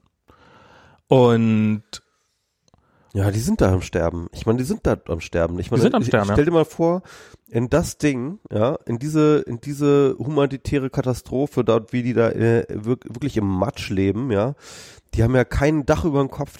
Ich meine, lass da mal den Coronavirus reinschlagen. Was ist da, was geht dann ab? So, ja, da, dann, dann, dann haben wir aber eine ganz andere Fallsterblichkeitsrate. Also das ist, und und dann lassen wir sie erst recht nicht rein, ja. Natürlich, dann, dann, dann, dann, lassen wir sie erst recht verrecken. Also es ist äh, und und wir haben eigentlich haben wir zwei Möglichkeiten, wie man das Ganze human lösen kann, das Thema. Man entweder man man ähm, man lässt sie rein und, und das wird, also ich, ich sage nicht, dass, also ich, also das wird, ich sage nicht, dass man das nicht machen soll, ähm, ganz und gar nicht, ähm, aber ich, also dass das, ähm, das, das wird zu politischer Unruhe hier führen, ohne Frage, weil es halt äh, schon allein, weil du einen Großteil der Bevölkerung hast, die das halt, die halt äh, das nicht so gut finden, die das nicht so gut finden und die dann halt sich äh, dementsprechend dann ihre ihre, äh, ihre, ihrer Meinung äh, Luft verschaffen werden und dann im Zweifelsfall Leute wählen, die das genauso sehen. Ähm, und das ist die Realität. Ich glaube aber auch, dass äh, ja, du musst halt Leute integrieren und ich meine, wir sind, ähm, neulich sind wir durch, ähm, durch, ähm, durch, durch Kreuzberg spaziert und so und diese, diese Situation mit der Menge an Polizei, die da um den Görlitzer Park drumherum ist und sowas, die da offensichtlich einfach standardmäßig positioniert ist und da, wo die Polizei gerade nicht ist, sind trotzdem irgendwelche Drogendealer unterwegs. Und das könnte man, das ist, ähm, das sind, das sind Probleme, die man bereit sein muss anzugehen. Und das und wenn du den Leuten nicht bereit bist, eine Arbeitsgenehmigung zu geben, dann müssen sie sich halt irgendwelche, äh, dann suchen sie sich, dann, dann bleibt ihnen nichts anderes übrig, als irgendwelche anderen Möglichkeiten zu suchen, Geld zu verdienen. Und dann werden sie im Zweifelsfall legale mach, Sachen machen. Aber wenn du, ähm, wenn du ihnen Arbeitsgenehmigung gibst, dann wird halt irgendwo wieder irgendjemand von der AfD losgehen und sagen, oh, die kriegen, die dürfen arbeiten und wir nicht und weißt du drauf was. Und und, und insofern ist das nicht, ähm, also ich glaube schon, dass das durchaus eine Herausforderung ist, diese Menschen zu integrieren. Und ja, und ich glaube auch, wenn man tatsächlich, wenn man jetzt anfängt, Leute ins Land zu lassen, dann werden auch mehr Leute kommen. Ja. Und ähm, ich meine, ist mal völlig unabhängig davon, ob die Leute ähm, ähm, ich, ich stimme dir zu, es ist natürlich ein Aufwand, Leute zu integrieren und man darf das auch nicht zu klein reden. Aber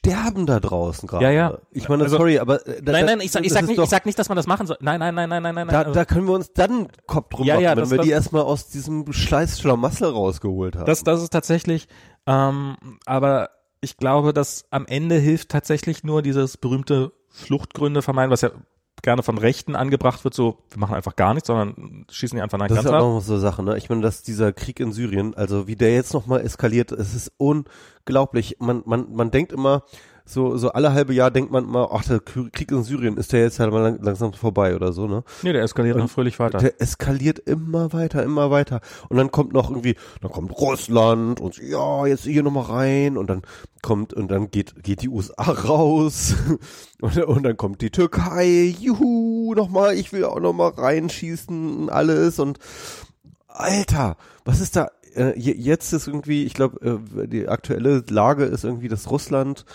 und äh, dass, dass, dass die Türkei mit Russland abgemacht hat, dass die jetzt ein bisschen stillhalten, damit die jetzt die syrische Armee angreifen, was ich eigentlich eine ganz gute Sache ist, weil die syrische Armee ist halt wirklich einfach der größte Schlechter schlechthin, ja. Ähm, Ich habe keine Ahnung, was da abgeht. also es ist, es ist, es ist unglaublich. Ich meine, allein Russland, ja, seit sie vor, äh, äh, seit, sie äh, äh, da dort reingegangen hat, haben viel mehr Leute umgebracht als der gesamte IS in seiner gesamten Existenz, ja. Also äh, Zivilisten, ne? Okay. Zivilisten umgebracht. Ähm, das ist ein so dreckiger Krieg von allen Seiten. Das ist, ähm, es ist nicht zu fassen. Äh, und, und, und vor allem ein endloser, dreckiger Krieg von allen Seiten. Oh Mann, meh, Manometer, Manometer. Es ist, äh, es, es ist wirklich der 30-jährige Krieg dort. Es ist unglaublich. Bloß mit besseren Waffen. Ja, das ist, ich, äh, ja, dann muss man, also, dann, es gibt, es, es gibt keine einfache Lösung für dieses Problem. Aber die EU sollte sich eigentlich, würde ich hoffen, dass die Gründungsidee der EU war, dass man sich komplizierter Probleme annimmt und dass das, dass die Idee ist, schwierige Probleme auch zu lösen. Und ich sehe es im Augenblick, sehe ich es überhaupt nicht. Also ich, also dieses, wie, wie die, Also ich würde jetzt gerne irgendwie sagen, die EU sollte ähm, tatsächlich reingehen in den Syrienkrieg und das Oh Ding Gott. einfach beenden.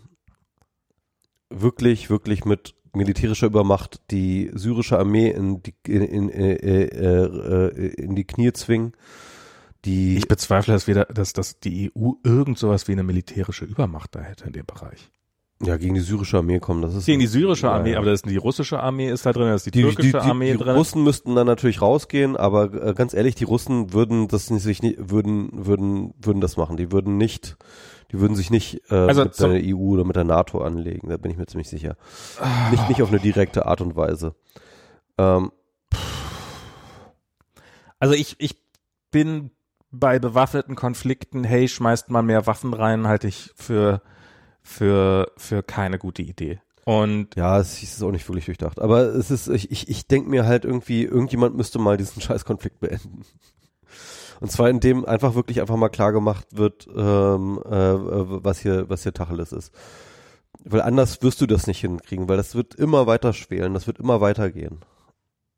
Ich habe keine Ahnung. Ich, ich weiß, ich weiß nicht mal genau, worum der dieser Konflikt eigentlich geht. Das weiß doch keiner.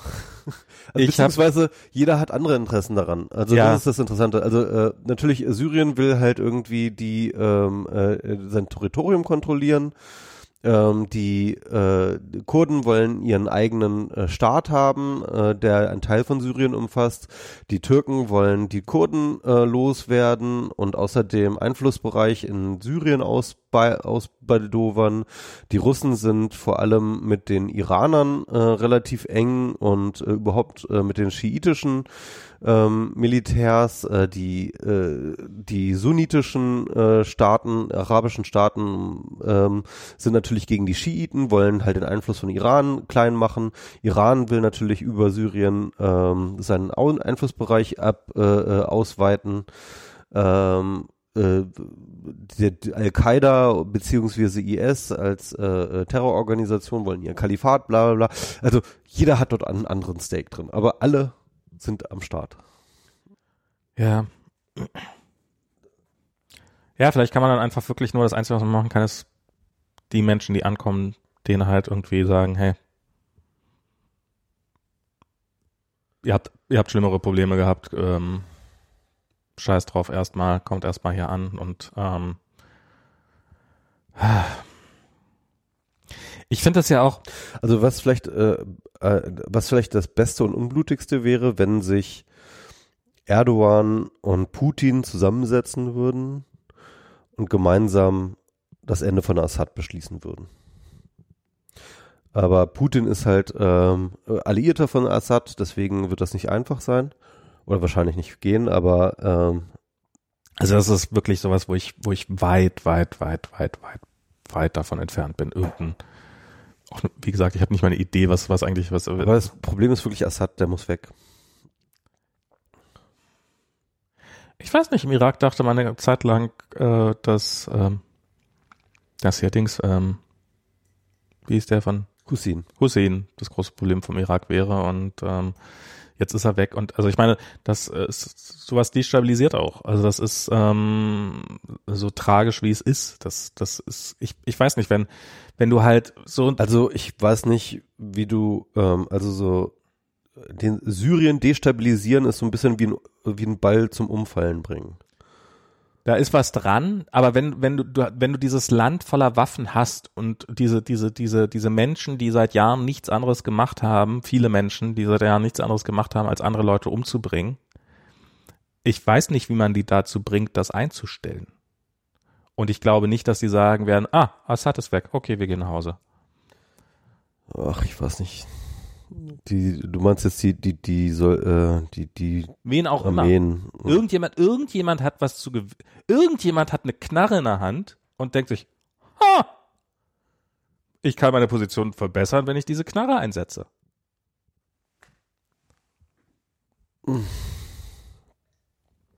Und da haben gerade sehr, sehr viele Leute eine Knarre in der Hand.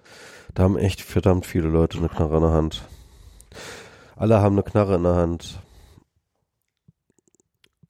Deswegen brauchen wir jemanden mit einer Bazooka, damit alle anderen die Knarren.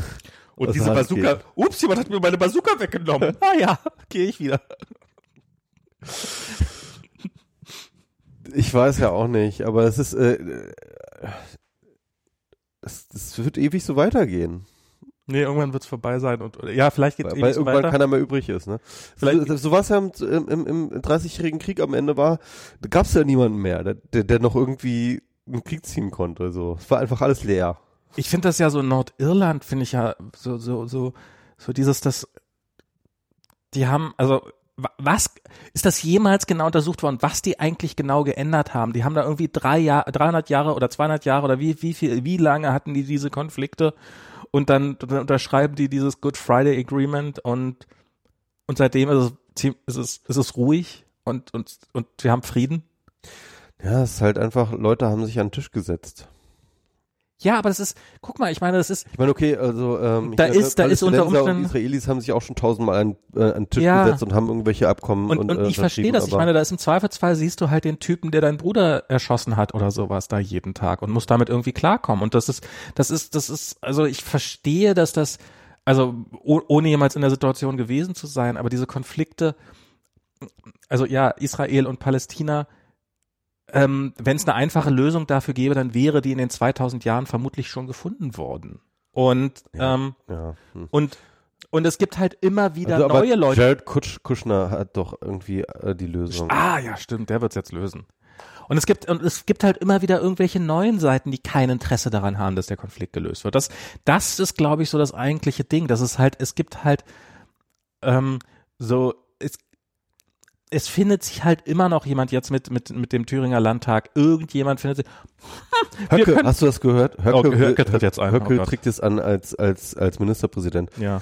Ähm, ich, ich sag dir, das ist, äh, das ist alles so, es ist alles so durchgeknallt.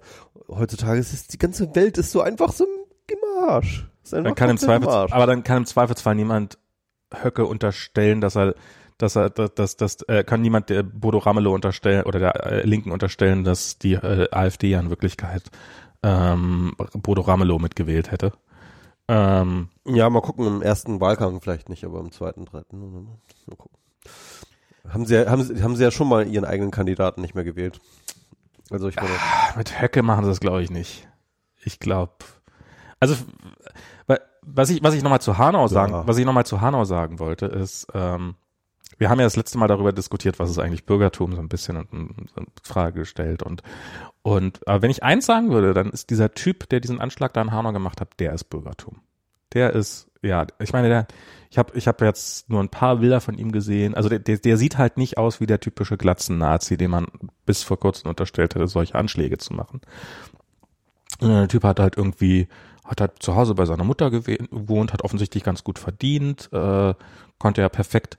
Ich, habe mich gefragt, ob der, ich habe irgendwie auf Twitter gefragt, ob der mit alter oder deutscher Rechtschreibung sein Manifest geschrieben hatte, weil ich könnte mir vorstellen, der ist so ein FAZ-Leser, der in alter Rechtschreibung schreibt.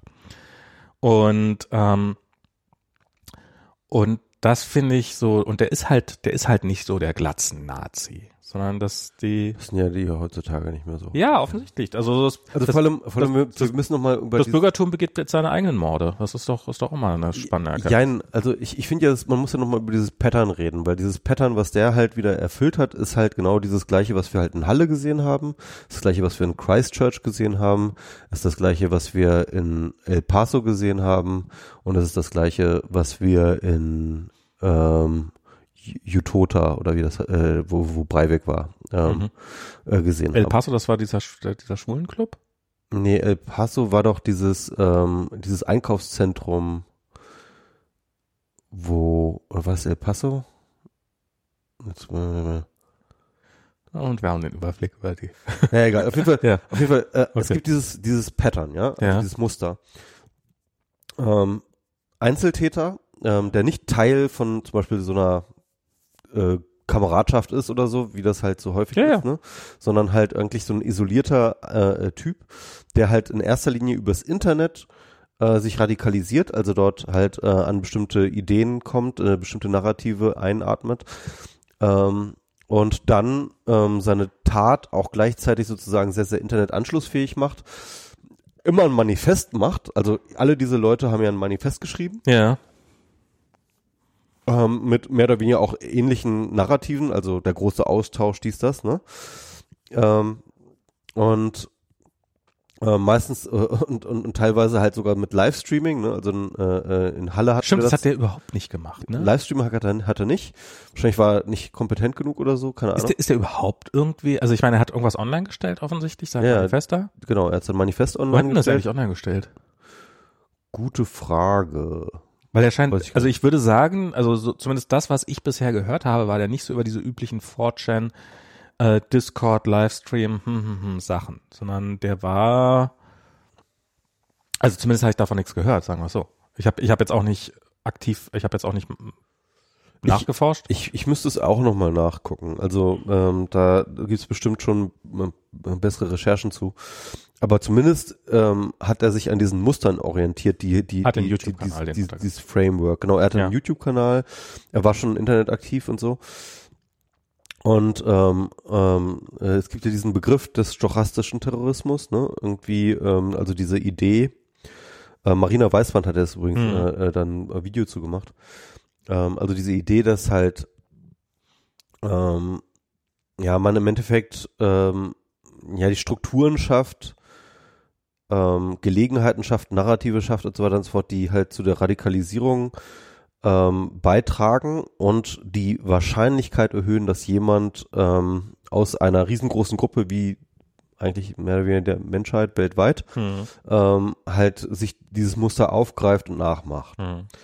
Und, ähm, und das ist sozusagen so eine interessante, ähm, also so ein interessanter Weg zwischen organisiertem Terrorismus, wie wir es halt sozusagen klassisch kennen, ne, mit einzelnen Zellen und so weiter und so fort, und äh, dieser Theorie des Einzeltäters, ne? Hm. Weil es ist definitiv kein Einzeltäter, weil er ist weder auf die Idee gekommen, er ist wenig, weder, weder hat er seine Ideen irgendwie aus dem Nichts geschaffen, noch hat er irgendwie die ähm, sozusagen die Patterns erfunden, mit denen er da halt unter äh, äh, ähm, äh, seine seine Morde plant. Er hat eine Vorlage kopiert. Genau, er hat eine Vorlage kopiert. Es ist wie ein Mem. Es ist eigentlich wie ein Ja, ja, Mem. ne? stimmt. Also ein Mem ist ja immer, ähm, du hast sozusagen ein äh, Standard-Framework, das halt von allen benutzt wird und dann werden halt nur iterativ irgendwelche Inhalte ausgetauscht und, und, und Kontexte ausgetauscht, ja. Und, ähm, und im Endeffekt ist das halt wie so ein Sharepick eigentlich, ja. Also diese, diese, diese Art Hm. von Anschlag ist wie ein Sharepick. Hm. Ist wie ein Mem. Und ähm, ja, und, äh, und, und, und dort ist das definitiv einzuordnen. Ja, ja, das ist, deswegen ähm, jetzt ähm, schwierig, das dem, dem Bürgertum zuzuordnen, auch wenn die Person dem Bürgertum zu, zu, zuzuordnen ist. Ähm, das, okay, ähm, okay, das okay. Pattern ist, ja, ja, das, das, Pattern ist, drü- äh, ist, ist nochmal etwas anderes. Was nicht heißt, dass es nicht nicht bürgerlich ist, weil ich glaube, diese ganzen Leute sind irgendwie auch Bürgersöhne, die da irgendwie äh, solche Sachen machen. vielleicht, ja. Ja, also was, was bei mir halt, ähm, nun hatte ich über diese, also zum, zumindest den in Halle, ähm, Gott, das ist auch erst, Das ist wenige Wochen her. das ist echt irre, oder? Beim Ähm, Herbst oder was, ne? War das irgendwie? Alter, da war ich auch echt ganz schön geschockt. Äh, Es sind zwar nur zwei Leute umgekommen, aber ich meine alleine, dass er da irgendwie in die Synagoge Nur? rennen wollte und die da alle abknallen wollte. Boah, ja, aber das ist auch so, das ist auch so, auch gar kein Hehl draus machen. Also nicht so, das ist so dieses, ähm, wa warum, warum anti, antisemitisch? Hast, hast, hast du nicht die Botschaft gehört, dass man gerade gegen Moslems gehen muss? So tun muss, als ob man gegen die Islamisierung, warum, warum, warum bringst du denn? Nö, nö, das ist, das ist überhaupt nicht kein Widerspruch. Ähm, äh, diese äh, große Austauschdebatte, ähm, äh, die ist, die hat ja beide geframed, ne? Also sozusagen die Muslims sind diejenigen, die uns austauschen, aber die Juden planen das. Ach so. Das ist nämlich ein Plan der Juden. Also eigentlich steckt da nämlich Soros dahinter. Der hat das nämlich alles ge äh, minutiös geplant, wie, wie, wie die weiße Rasse ausgetauscht wird durch die Außer bei den israelfreundlichen Rechten, die, für die das dann einfach nur die, gar nichts mit dem Judentum zu tun hat, sondern, oder mit den Juden zu tun hat, sondern äh, ausschließlich die, die Moslems sind, die. Ja, es gibt halt, es, diese zwei Varianten sind eigentlich gar nicht so groß unterschiedlich. Ne? Ähm, bei den einen ist halt Merkel schuld und bei den anderen ist Merkel außerdem noch heimlich Jüdin. Und bei welchen ist sie äh, äh, äh, Echsenmensch? Äh, Echsenwesen?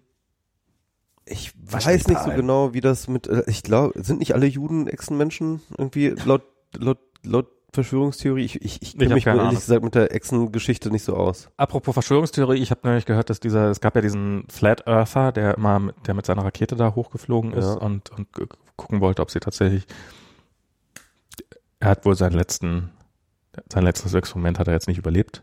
Oh, ist seine Rakete um, um die Ohren geflogen? Äh, er ist offensichtlich, ich, ich weiß nicht wie, ich habe jetzt nicht weiter nachrecherchiert. Ich dachte, es würde größere Wellen schlagen, äh, aber größere Wellen schlagen, aber äh, ja, ja, ja. Und äh, die Trauer ist jetzt einmal um die rund um die Welt. Rund um die Welt. ähm, aber äh, das ist Ja, das ist ja die, die Flat Earthers, bei denen bin ich mir auch nicht so sicher. Es gibt ja die, es gibt ja die Flat Earth Society, die auch so sagt so, ähm, yeah, there, there are some of us around the globe. ja ja. Everywhere around the globe. Irgend Ähm, der, der äh, Gregor hatte letztens die Verschwörungstheorie geäußert, die fand ich ganz interessant.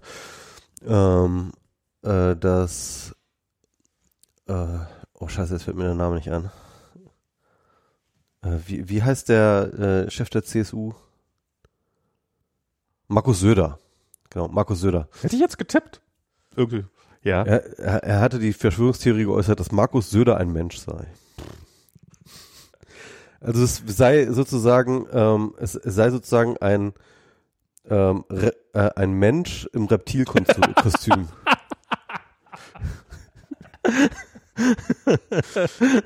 Ein Mensch im Bayern-Kostüm. nee, ja. Okay. Also da war ich echt, oh, äh, was? Der? Nee, also komm. Also der ist doch wohl ganz offensichtlich ein Reptiloid. ähm, also da, da gibt's doch überhaupt gar keinen Zweifel. nein, nein, da, da steckt eigentlich ein Mensch hinter. Ach komm.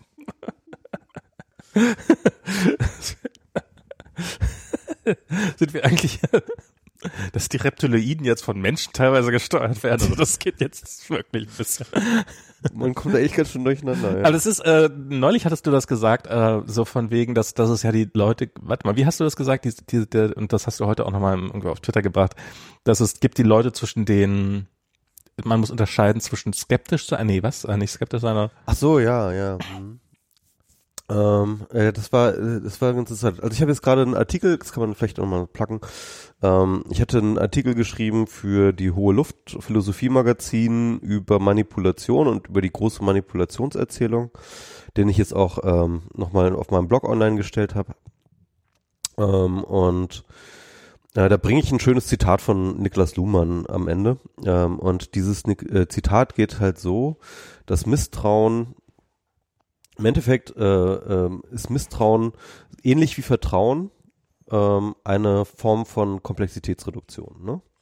Das heißt, äh, auch der Misstrauische reduziert Komplexität, indem er äh, einfach allem misstraut. Ne? Und, und das macht ihn aber von weniger Quellen noch mehr abhängig. Was wiederum seine Manipulierbarkeit berechenbarer macht. Und das ist das Interessante. Ne? Also Misstrauen ist halt überhaupt kein gutes Mittel gegen Manipulation. Im Gegenteil. Misstrauen ist ein ziemlich, äh, ist ein ziemlich gutes, äh, äh, ist eine ziemlich gute Voraussetzung, manipuliert zu werden. Und, äh, und äh, ich hatte dann letztens mal über dieses Zitat mit äh, Kati gesprochen, Kati Messmer äh, auf Altreflexion auf Twitter.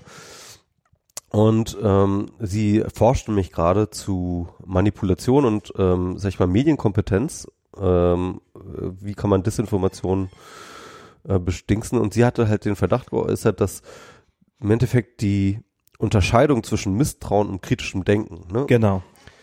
die äh, diese diese Unterscheidung ist, glaube ich, sehr sehr bedeutsam, Mhm. obwohl wir sie gar nicht so oft treffen. Ne? Also je, jemand, der misstrauisch ist, äh, den nehmen wir immer als kritisch wahr oder beziehungsweise Leute, die misstrauisch sind, nehmen sich selbst als kritisch wahr. Mhm. Was aber nicht das gleiche ist. Misstrauisch sein und kritisch sein ist etwas völlig unterschiedliches. Ähm, man könnte vielleicht sagen, dass der kritische Mensch auch misstrauisch ist gegenüber seinem Misstrauen. Sozusagen. Hat halt also sozusagen so ein. Wenn man kritisch ist, muss man bereit sein, auch zu akzeptieren, dass, dass, dass das, dass die Welt, die, wie man sie präsentiert bekommen hat, vielleicht doch so sein könnte. Ja, genau. Also ähm, genau, also kritisch bedeutet halt sozusagen niemals aus der Kritikschleife auszusteigen. Mhm. Also bei bei, Krit bei Misstrauen ist es sozusagen ähm, ähm, da kommt der Wissenschaftler und erzählt mir was und ich miss misstraue dem und deswegen kann ich den so habe ich das abgehakt, ja. Genau. Das kritische Denken würde sagen, okay, da ist ein Wissenschaftler, ich misstraue seiner Geschichte, ich überprüfe sie und misstraue meinem eigenen Misstrauen, ja, und bleibe in dieser äh, und, und, und, und, bleibe in dieser kritischen äh, in, in, in dieser kritischen Schleife sozusagen ständig drin. Mhm. Das heißt also sozusagen immer wieder äh, Misstrauen und Metamisstrauen eigentlich Mhm. sozusagen, ja. Also äh, Mist, auch Misstrauen deinem eigenen Misstrauen gegenüber. Vielleicht könnte man das so ausdrücken. Ich weiß nicht, Vielleicht selbstkritisch bleiben. ja, genau. Also, also ich finde, so, so Selbstreflexion ist- gehört halt immer mit zum kritischen Denken dazu. Also seinen eigenen, seinen eigenen Bullshit nicht kaufen, sein eigenes, Mhm. äh, äh, ne, irgendwie sein, seinen eigenen Bullshit einfach auch mal äh, kritisch gegenüberstehen. Aber so erzählt man halt keine Geschichten. Genau. Das ist halt, also und, und also das fand ich auf jeden Fall ganz spannend, weil es ist ja oft so, dass dass Leute, die die halt misstrauen, die die haben ja die haben ja oft gute Punkte, warum sie den Dingen misstrauen. Und das ist ja, das, das stimmt. Also ich meine, wie gesagt, wir sind, wir sind jetzt hier und haben gerade die EU beschimpft, obwohl wir oft auch schon äh, vehement Befürworter der EU waren. Und also dieses, dieses, dass äh, die EU ja nur ähm, irgendwelchen wirtschaftlichen Interessen bla bla bla dient und so weiter und so fort und ansonsten ja ziemlich menschenfeindlich ist. You've got a point.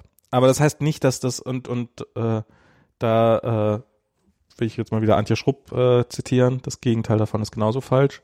Das ist ein gutes, ich finde, ich finde, Das ist, das ist überhaupt sehr gut. Das ist auch vor allem für, für, für kritisches Denken sehr gut. Ne? Also das Gegenteil ist genauso falsch, äh, weil, ähm, weil es halt dir den, den Kurzschluss so schwer macht. Genau.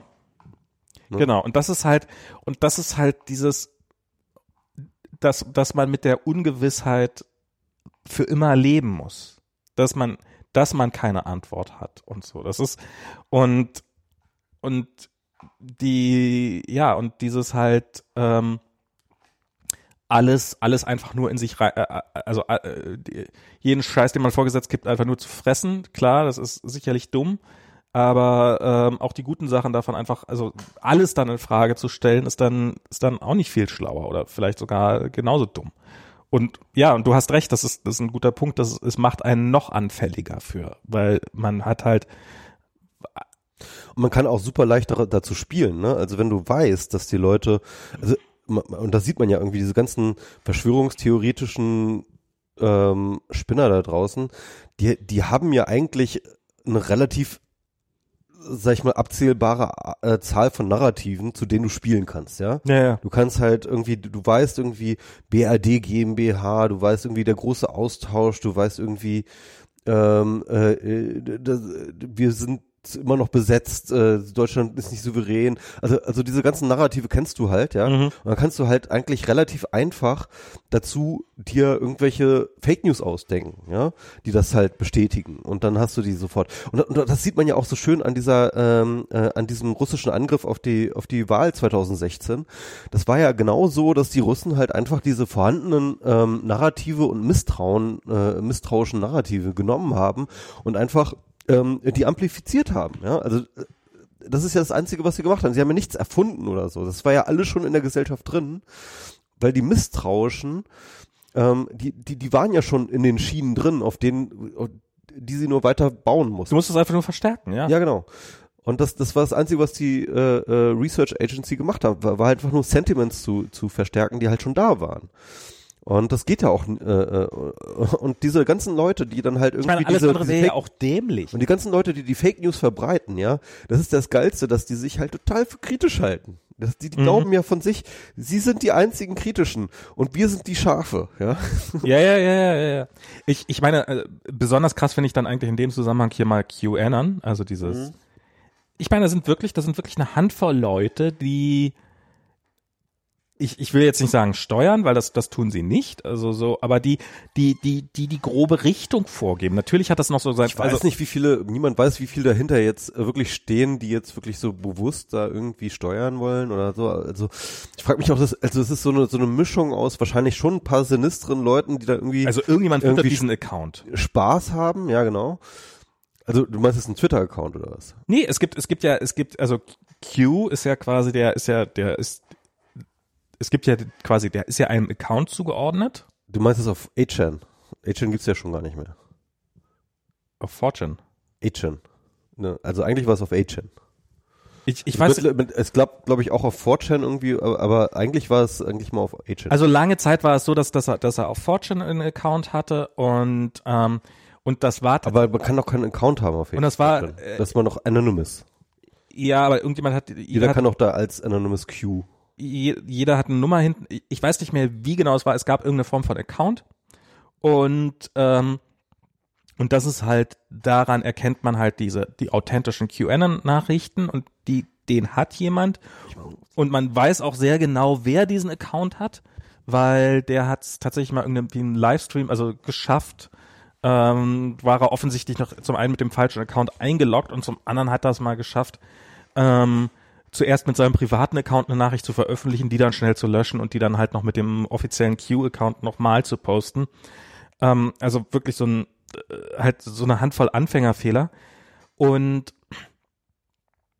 und, also ich glaube, das sind, da, sind schon echt ein paar wirklich sinistre Leute dahinter, die das einfach steuern, die vielleicht auch glauben, dass er irgendwie, also ich, vielleicht sind die ja auch nicht nur so, so, hahaha, die, die ganzen Trottel, sondern vielleicht glauben sie ja auch, da irgendwie im Guten zu handeln äh, oder die Wahrheit voranzutreiben oder weiß der Teufel was oder reden sich das zumindest schön.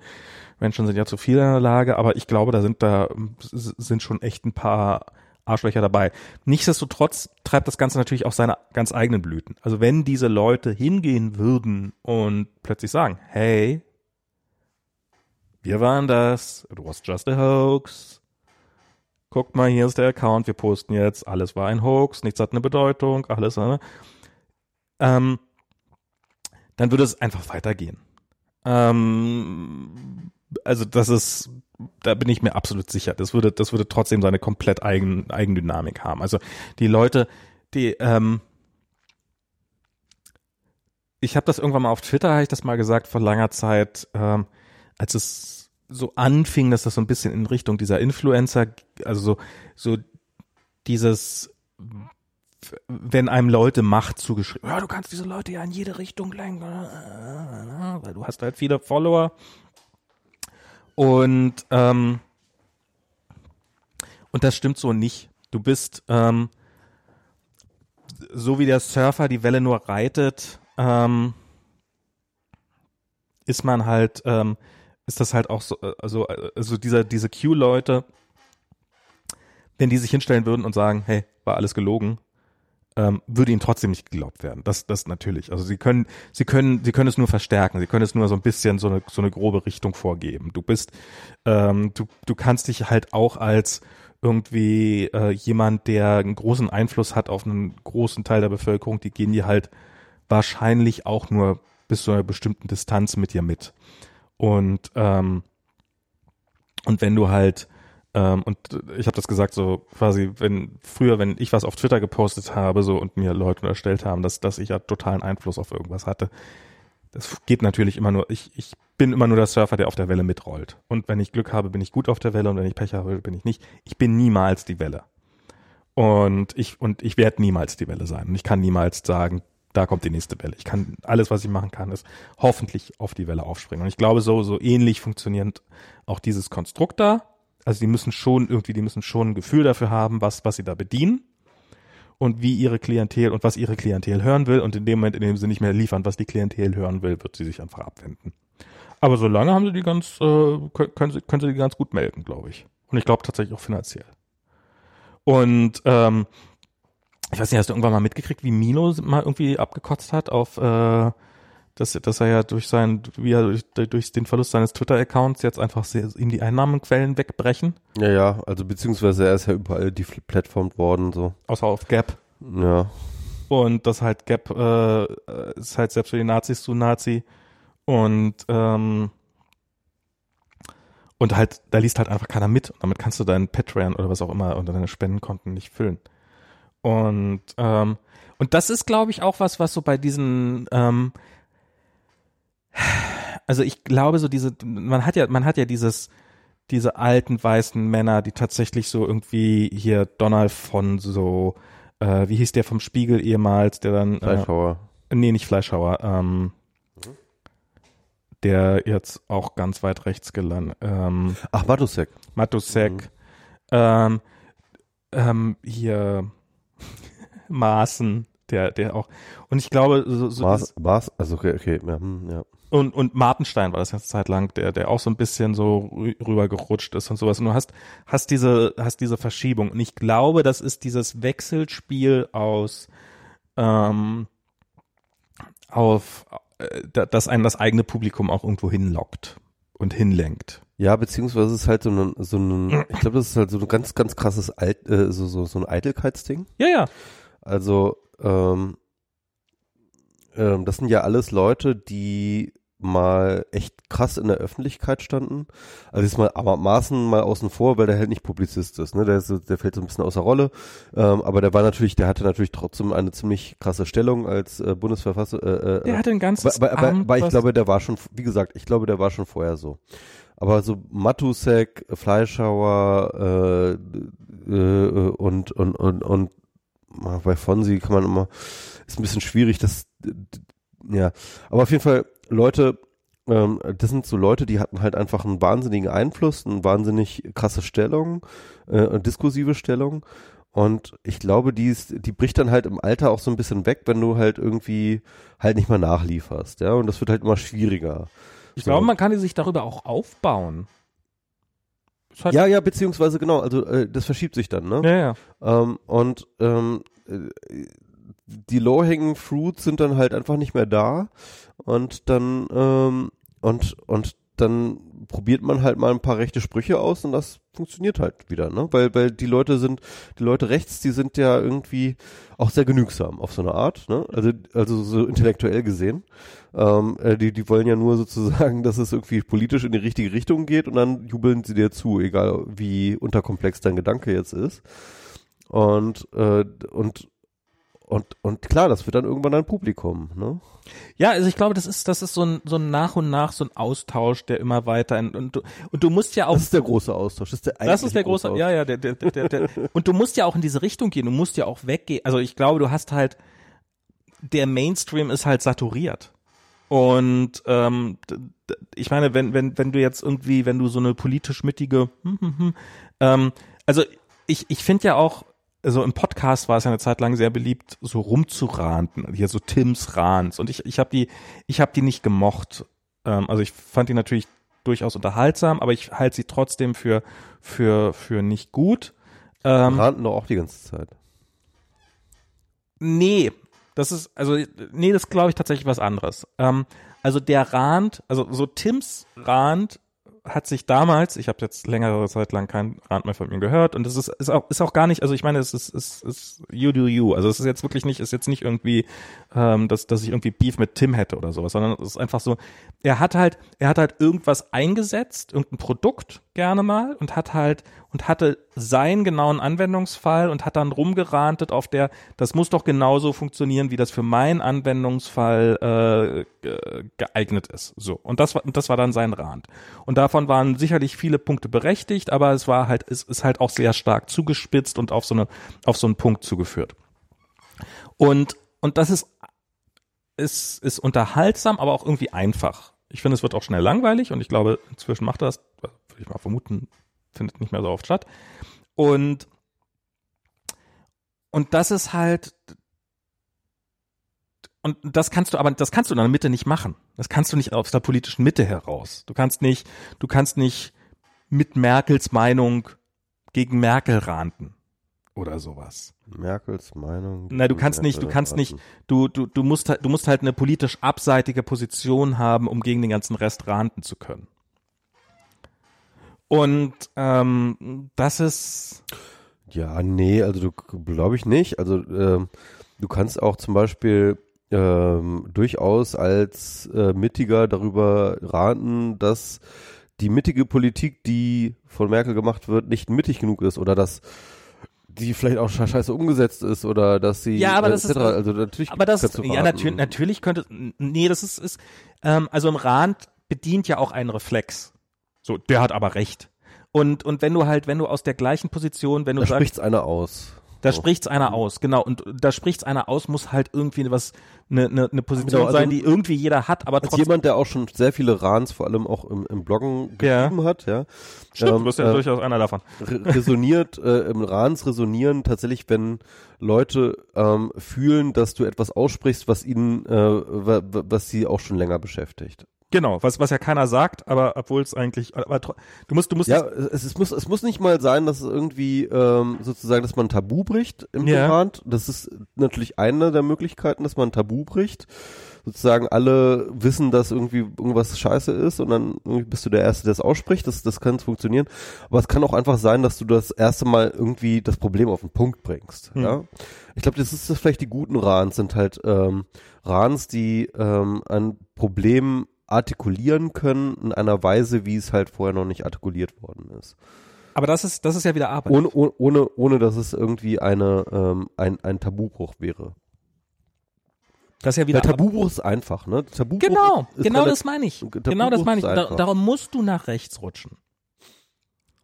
Darum oder darum musst du halt in, in, in, in ein Extrem rutschen, sagen wir es mal so. Und das Extrem ist das, das, mit dem man am meisten Aufmerksamkeit im Augenblick kriegt, ist offensichtlich rechts und darum rutschen sie alle nach rechts. Hm. Und also, also ich finde diese Extremismus-Theorie, die stört mich da so ein bisschen, weil es halt immer so ein bisschen, also da kommt man halt schnell in diese Hufeisengeschichte rein. Nee, ähm, ich sag, ich sag nicht, nee, nee, nee, also das, ich, also, also ich, ich, ich halte dieses äh, äh, rechts, links, Mitte extrem, nee, nee, nee, nee, nee, das, nee, nee, äh, aber du musst irgendwie dich, mal ein bisschen schwierig. Du musst dich halt abgrenzen. Das, das ist halt alles, was ich sage. Und das ist und das und das kannst du halt in der Mitte nur relativ schwer. In der Mitte bist du halt in der Mitte und in der Mitte bist du automatisch nicht abgegrenzt. Du, du also genau, also vielleicht nochmal so diskurstheoretisch besprochen. Ähm, Tabubruch, klar, musst du halt etwas ähm, für einen Tabubruch musst du etwas musst du ein, ähm, eine Konvention beiseite schieben, überstreiten, über äh, grenzüberschreiten sozusagen. ähm, äh, an die wir uns gewöhnt haben, ne? an die die meisten Leute sich diskursiv gewöhnt haben. Das ist so dieses Overtone-Window, ne? also dieses, äh, Mhm. äh, diese Idee, dass ähm, es sozusagen so ein Rahmen, einen gesellschaftlich akzeptierten Rahmen von Dingen, die gesagt werden können, existiert. Und äh, die Verschiebung des Overtone-Windows äh, schaffst du durch Tabubrüche, indem du sozusagen sagst, also zum Beispiel ähm, äh, von links wäre das ja zum Beispiel so diese Bernie Sanders, ne, dass er, der halt sagt irgendwie von sich, er ist äh, Sozialist, ja. Mhm. Ähm, Sozialist war halt äh, in der gesamten amerikanischen Geschichte seit äh, zumindest irgendwie dem Zweiten Weltkrieg ähm, äh, das Totschlagwort äh, für alle Leute, die die du loswerden wolltest. Das, Mhm. war, das war ein absolute, äh, absolutes Schimpfwort. Und äh, Bernie Sanders, indem er sagt, irgendwie, ich bin Sozialist, ähm, macht damit einen Tabubruch. Mhm. Ja. Und ähm, macht wahrscheinlich auch noch weitere Tabubrüche. Also beispielsweise, indem er ähm, die Probleme nicht einfach nur strukturell benennt, sondern halt äh, sagt, äh, keine Ahnung, die Million Milliardäre sind schuld und äh, die, die und die Firmen sind schuld und die und die Industrie ist schuld und so weiter und so fort und die und das, das Lobby, also dass sie Namen nennt, ja. Mhm. Zum Beispiel ist so, so ein Tabubuch.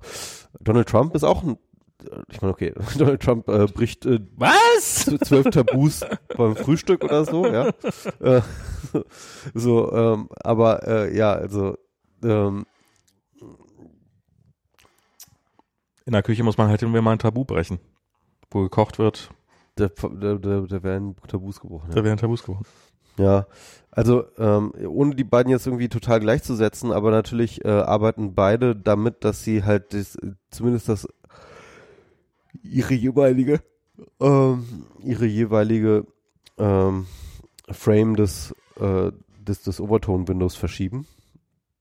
Michi verschiebt gerade das Overton-Windows in Richtung, man darf gehen in Podcasts. Ja, ich bin ein bisschen müde. Ja, also das ist, aber ich, also ich, ich glaube, dass das viel von dem, ich glaube auch so bei, bei, äh, bei Leuten wie Maaßen und so, dass das halt viel in diesen, der, der hat halt, also jetzt um, um mal bei Maaßen zu sagen, ich weiß nicht, was der vorher für ein Typ war, kann ich schwer einschätzen, dass das der, also der wird jetzt sicherlich nicht irgendwie in der Mitte der Gesellschaft Der gestanden hat schon, ganz ehrlich, der hat, bevor er beim Bundesverfassungsschutz war, hat er seine Doktorarbeit schon darüber geschrieben, äh, wie Einwanderung scheiße ist und so ein Scheiß. Also Das ist- äh, der, der war schon immer Nazi. Also das, ja, okay, also dass der, der ähm, ähm, und aber ich glaube, der war auch jemand in seiner Position, der es gewohnt war, dass das, das, also so eine Machtposition, die der hat, die, das ist ja auch ein fragiles, fragiles Kunstwerk, würde ich mal sagen, so eine Machtposition zu halten. Das erfordert ja auch ein gewisses Talent und es gefordert auch ein gewisses Talent dafür zu wissen, was die Leute unter einem hören wollen, damit das nicht zu sehr schief geht. Und da hat er halt einen bestimmte, bestimmten Sprachduktus bedient und ich will nicht sagen, dass der nicht sehr, sehr, sehr, sehr weit rechts war dieser Sprachduktus, das kann ich mir sehr gut vorstellen, aber ich kann mir vorstellen, dass der halt jemand ist, der ist halt rausgefallen, der ist ein gekränktes Ego, ein ganz massives, dass er halt so quasi so abserviert worden ist und hat sich das jetzt halt wieder aufgebaut und wenn er dafür noch weiter nach rechts rüberschieben rennen muss, dann merkt er das gar nicht mehr, dann ist das halt so, dann ist das halt, ja, er spricht ja und ähm, und wahrscheinlich legitimiert er sich, na, ich sage ja nur das, was ein Großteil der Bevölkerung eh schon denkt. Und das sind halt die Leute, die, die ihm noch hinterherrennen. Und ich glaube, das ist ähm, und das, das sieht man hin und wieder mal in den letzten, in den letzten Jahren. Ich finde das, finde das immer beeindruckend, mit welcher, also so, gerade bei so jemand wie Fonsi, der mal von sich behauptet hat, irgendwann mal links gewesen zu sein und der jetzt ja wirklich, äh, es ist ja wirklich, äh, wann, wann immer ich mal wieder irgendwas von ihm mitkriege, ist, so, äh, eröffnet sich eine Möglichkeit, noch weiter nach rechts rüber zu rutschen, als es schon vorher möglich war.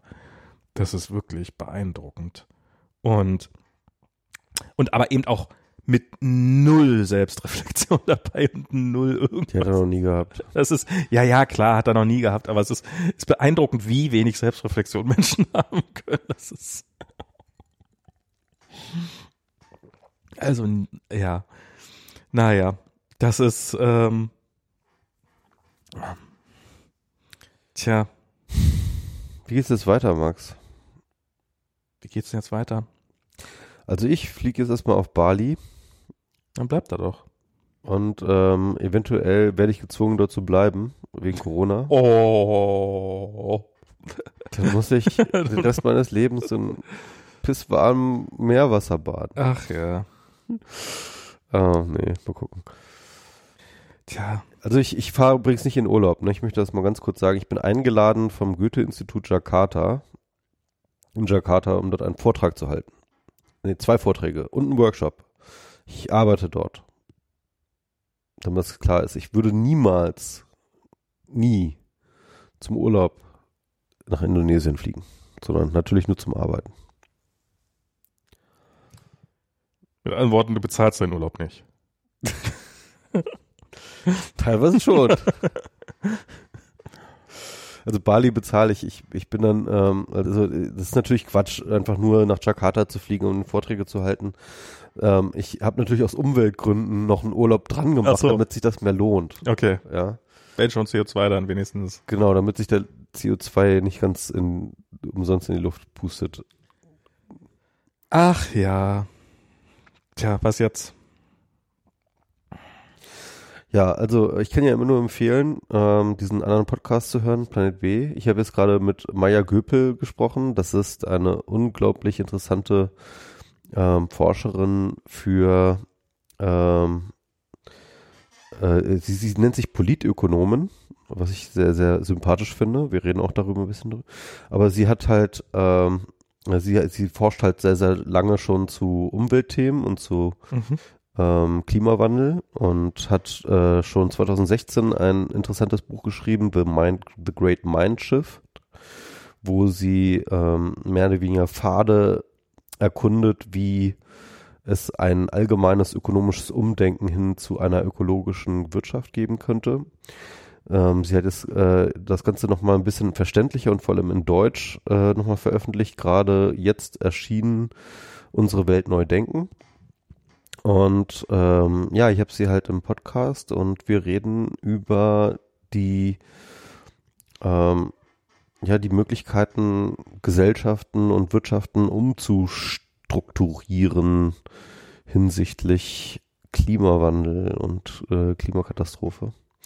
Natürlich ähm, all das, was wir, all die deprimierenden Themen, die wir heute besprechen, ähm, besprochen haben, Werden alle weggewischt werden. sind, sind natürlich alle unter der, hinter der Folie des, des, des Klimawandels, natürlich, der natürlich auch noch als Metakatastrophe überall immer präsent ist und einen Anteil an all dem, äh, an dem ganzen Scheiß hat, teilweise jedenfalls. Mit Nazis nicht so direkt, aber vielleicht doch indirekt, keine Ahnung. Ähm, es ist, äh, äh, aber das ist eben, wie gesagt, ein positiver Podcast, mein positiv, meine, meine Good Bank ähm, weil wir reden dort über Zukunftsvision und äh, über Zukunft und Über gute Zukunft? das eine gute Zukunft, genau. Das ist der Trick, ne? über den Klimawandel zu reden und gleichzeitig aber eine positive Zukunftsvision zu zeichnen. Und das ist das, was wir in dieser Folge machen. Mit Maya Göpel. Sehr, sehr empfehlenswert. Eine unglaublich äh, beeindruckende Frau auch. Also ich finde die schon super schlau und sehr, sehr gut. Politökonomen. Ich kann mal ganz kurz sagen, ich habe, ich erzähle, ähm, ähm, wir reden da auch im Podcast drüber. Ähm, ich finde das interessant, weil äh, Poli äh, politische Ökonomie ist im Endeffekt der Begriff, mit dem Ökonomie ähm, am Anfang immer bezeichnet worden ist. Also äh, so Adam Smith und Ricardo und Karl Marx und so weiter und so fort, die haben sich alle als politische Ökonomen bezeichnet. Es ging eigentlich so sozusagen so bis zum Zweiten Weltkrieg so, dass äh, das Fach der Ökonomie eigentlich politische Ökonomie bedeutet. Und das Interessante daran ist, dass ähm, politische Ökonomie auch deswegen so hieß, weil eigentlich allen bewusst war, dass ähm, die Art des Wirtschaftens, wie wir es tun, ähm, eben nicht irgendwie vom Himmel gefallen ist, ne, sondern äh, eine politische Entscheidung ist. Also Mhm. das ist halt sozusagen äh, die Art des Wirtschaftens politisch gesteuert ist, dass äh, Politik ähm, die, die, die den Rahmen bietet für Wirtschaften insgesamt. Und ähm, irgendwie ist es passiert, dass nach seit dem Zweiten Weltkrieg das Politische irgendwie weggestrichen worden ist aus der Disziplin und die Ökonomen sich jetzt als sozusagen Ökonomen betrachten als also sozusagen Also unpolitisch. Genau. Und dass Ökonomie damit aber auch sozusagen unpolitisch ist. Und, und, und tatsächlich geht das einher mit der Erfindung einer, eines Ursprungs von Ökonomie, der sozusagen unpolitisch ist. Ähm, ich habe das selber erlebt. Ich habe ja auch Ökonomie studiert. Mhm. Und da wird dir Folgendes erzählt, wenn du dort in der Ökonomie, in der Mikroökonomie Vorlesung bist oder irgendwie eine Einführungsvorlesung oder wie auch immer, dann wird dir erzählt, dass ähm, der Mensch schon immer Dinge getauscht hat, dass es früher ähm, Tauschgesellschaften gegeben habe, Mhm. wo dann irgendwie äh, dann dann kam der eine zum anderen und hat gesagt, hier, ich gebe dir zwei Ziegen für eine Kuh, Mhm. ne? Und dann hat man das halt so getauscht. Und im Endeffekt brauchte dann nur noch Geld erfunden werden, so als sozusagen so das allgemeine Tauschmittel. Ja? Genau. Das habe Und ich, sogar im- das hab ich sogar im ostdeutschen Geschichtsunterricht so genannt. das lernt man sogar, sogar beim Klassenfeind hat man das gelernt. Ich glaube schon, ja. Ja, ja, interessant. Ähm, äh, und das ist natürlich, äh, und das ist sozusagen diese, äh, und, und da und da kommt dann der Kapitalismus her. Ne? Mhm. Also, dass man halt einfach, Leute wollten schon immer tauschen und so. Ähm, interessanterweise gibt es nicht einen einzigen Anthropologen, der jemals äh, diese Tauschgesellschaften entdeckt hätte oder irgendwie Spuren davon entdeckt hätte, dass es die jemals gegeben hätte. Ähm, es ist einfach Bullshit. Es gab keine Tauschgesellschaften, niemals auf der Welt äh, gab es irgendwelche Tauschgesellschaften. So, die hatten immer Geld oder was? Nein, auch keine Geldgesellschaften. Ähm, äh, Ökonomie wurde ganz anders organisiert als Tauschgesellschaften. Also äh, frühe Gesellschaften sind meistens alles äh, Gesellschaften, die entweder komplett ähm, mit Gemeingut vor allem gearbeitet haben, also die Okay. hatten sozusagen in ihrer Gruppe, in ihrem Tribe, hatten die dann halt irgendwie Gemeingut, also Land und Dinge, die sie gemeinsam benutzt haben. Und äh, in den Gesellschaften, wo sie halt dann so was ähnliches wie Eigentum oder Besitz gehabt haben, sagen wir mal Besitz, ja, da gab es dann halt zum Beispiel solche Geschenkeökonomien, da hat man sich Geschenke gemacht. Also wo dann halt äh, die Leute sich gegenseitig darüber in, darin überbiet, über, überboten haben, einander Geschenke zu machen. Und so sind halt Sachen gezirkuliert. Ne? Ähm, und äh, diese ganze Idee von Tausch, die, die, ähm, ähm, äh, die, die passierte höchstens zwischen Völkern, ne? also zwischen einzelnen Stämmen. Mhm. Da wurden mal Sachen getauscht, ne? da wurde Handel betrieben sozusagen, ja. Ähm, aber, äh, aber nicht innerhalb von Gesellschaften. Also das ist, ist praktisch nie vorgekommen. Okay, krass. Ja, und, ähm, und, und, und um überhaupt diese Idee von ähm, Äquivalenztausch ne, Mhm. ähm, äh, zu machen, musst du, musstest du überhaupt erstmal das Eigentum erfinden. Und Eigentum ist eben nicht etwas, ist nicht das gleiche wie Besitz, sondern Eigentum ist ein Rechtstitel. Das heißt, also mit anderen Worten, du brauchst erstmal überhaupt eine dritte staatliche Instanz, du brauchst erstmal eine politische Ordnung, Mhm. um Eigentum überhaupt haben zu können. Logisch. Und erst dann kann halt sowas wie ein Markt entstehen. Ne? Also das heißt sozusagen, und, und, und da ist dann halt sozusagen, da, da kommt dann wieder das Politische, ja, du brauchst halt erst einmal eine politische Ordnung, du brauchst das Politische, um überhaupt, ähm, um überhaupt Eigentum und damit halt einen Markt äh, zu etablieren. Ähm, aber diesen Ursprung, äh, wie gesagt, äh, das ähm, hat sich die äh, Ökonomie anders überlegt, dass das damit will sie nichts zu tun haben mit diesem Öko, mit diesem politischen. Das ist, das ist sowieso, das ist so lustig, wie viel von diesen Sachen, die wir so haben, einfach reine Interpretationssache sind und eigentlich ein Abbild unserer selbst. Ich habe irgendwann mal, habe ich das mal gehört, dass so in so die Diaramen, die so rumstehen, wo man irgendwelche Urzeitvölker, so irgendwie haben die Urmenschen gelebt, dass, ähm, dass die Frauen immer knien und die Männer immer stehen. Mhm. Und also die Frauen knien und machen irgendwelche Hausarbeit am Boden und die Männer stehen und kommen gerade von der Jagd zurück. Und das ist halt ausschließlich, es gibt nichts, was dafür spricht, dass es tatsächlich so war. Aber es war halt die Interpretation, als man das, als man so die ersten Urmenschen, ähm, also als man die ersten Spuren von Urmenschen gefunden hat. Das muss ja so gewesen sein, weil bei uns ist es ja genauso, weil das war Mhm. halt Anfang letzten Jahrhunderts, so patriarchal Auf die Knie Vibe. auf die Knie vibe und darum und darum knien halt die Frauen gerne mal in diesem ähm, Ja. und Dabei waren ja tatsächlich gerade frühe Gesellschaften sehr häufig matriarchal. genau oder eben äh, auch relativ aus, ausgeglichen und und wie viel wir einfach also von unserem Geschichte es muss ja schon immer so gewesen sein Mhm. Ja. ähm, es ist, es ist immer wieder beeindruckend wie viel Bullshit da dabei ist ähm, und gerade weil da auch vor also auch viel von dem Wissen so was wir in der Schule mitbekommen haben, also jetzt für mich und für dich, für uns ist Schule schon so 20, fast 30, ja, über 30 Jahre teilweise her. Ähm, seitdem ist ja auch eine Menge passiert. Also wie lange gibt es die moderne Geschichtsforschung oder wie lange gibt es die moderne Forschung in bestimmten Bereichen? Das sind ja, sagen wir mal, 100 Jahre. Und wenn das 30 Jahre her ist, dass wir das gelernt haben, dann haben wir ein Drittel davon einfach äh, nicht mitbekommen. Also das, das sind wir noch auf dem Stand von vor 60 Jahren sozusagen oder vor 70 Ja, Jahren. Und Ich meine, es gibt ja äh, sozusagen kritische Geschichtsforschung nicht erst, aber äh, spätestens seit Foucault, ähm, wo dann ja auch, sag ich mal, sehr, sehr, sehr kritisch auch mit der eigenen Interpreta äh, mit Genau. der ganzen eigenen Interpretierbarkeit von Geschichte irgendwie auch äh, hantiert wird.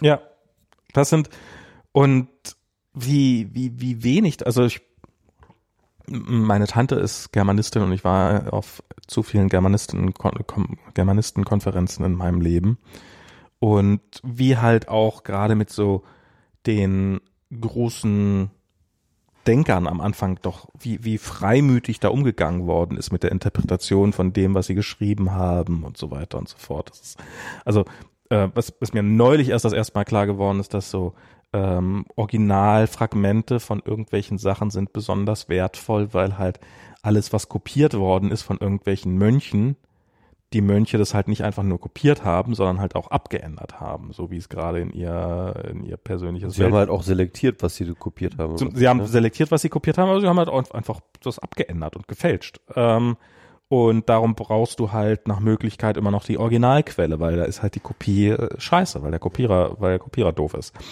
Oder schlau. Ähm, und, und Sozusagen haben wir da ein bisschen Redundanz, so dass die äh, Mönche haben ja an verschiedenen Orten äh, die Sachen äh, transkribiert. Aber ähm, was ich so, das, das passt da ganz gut rein, ne? Also so Adam Smith, ähm, der so ein bisschen als der Begründer der modernen Ökonomie gilt, ne? Ähm, der und dem halt sozusagen immer dieses ähm, Zitat nach, nachgegangen wird, ne? Irgendwie die unser, unsichtbare Hand des Marktes, ne? ja, ja, ja. Ähm, das kommt tatsächlich bei ihm vor. In, in seinen ganzen Schriften genau einmal.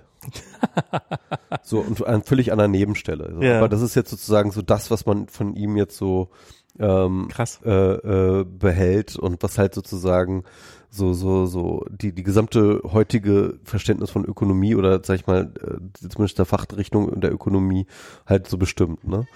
Und äh, dabei, also äh, Adam Smith, äh, wenn du den halt so liest, ne? Alter, der würde mal echt abraten gegen den Neoliberalismus, Schwede. Der, der, der wäre absolut kein Okay. Neoliberaler, der ist absoluter, äh, der, der ist ein absoluter Moralist, ne? Also äh, für den, ähm, d- der war auch mal ganz klar dafür, dass der Staat sehr, sehr, sehr klar äh, definiert, äh, in welchem Rahmen überhaupt der Markt am Start sein sollte. So, also ähm, das war jemand, der den Markt sehr, sehr misstraut hat auch. Ja. Und der als aller- alleroberste Prinzipien moralische Prinzipien gesetzt hat. Ähm, ja, aber das ist äh, für Shit gegangen, weil Sind nur die, haben nur die Teile überlebt? Hey, haben nur die Teile überlebt, die den der Leuten, Markt ist geil. die den Kram gepasst haben. Wer hätte damit gerechnet? Ja. Ja. Traue keinem Narrativ, das du nicht selber gefälscht hast. Genau. Ähm, Deswegen mache ich das immer selber. ja, das ist, ähm, ja, man merkt, man merkt es ja auch an sich selber, wie man, wenn man irgendwas liest und dann findet man eine Idee besonders gut und dann ist die Idee, die, die, die einem im Kopf rumgeht, das ist ja auch durchaus was absolut menschliches, dass man sozusagen seine eigene Interpretation von dem Ganzen destilliert. Also das ist ja, ist ja, ist ja auch keine böse Absicht, äh, zwangsläufig, sondern das ist ja durchaus, ach ja, Max, wollen wir mal. Ja. Ich bin, ich bin echt ganz schön durch jetzt. Der Michi ist müde und muss jetzt Wie schlafen. viel haben wir jetzt? Zwei Stunden ist auch Zwei gut. Stunden, ja. Vielen Dank euch Lieben fürs Zuhören. Werdet nicht krank. Genau. Wir äh, hören uns nach meinem Urlaub wieder. Das Nach deinem so Urlaub. In drei Wochen oder so. Oder vielleicht in vier Jahren, je nachdem. Genau. Okay. Vielen Dank. Bis zum nächsten Tschüssi. Mal. Tschüss.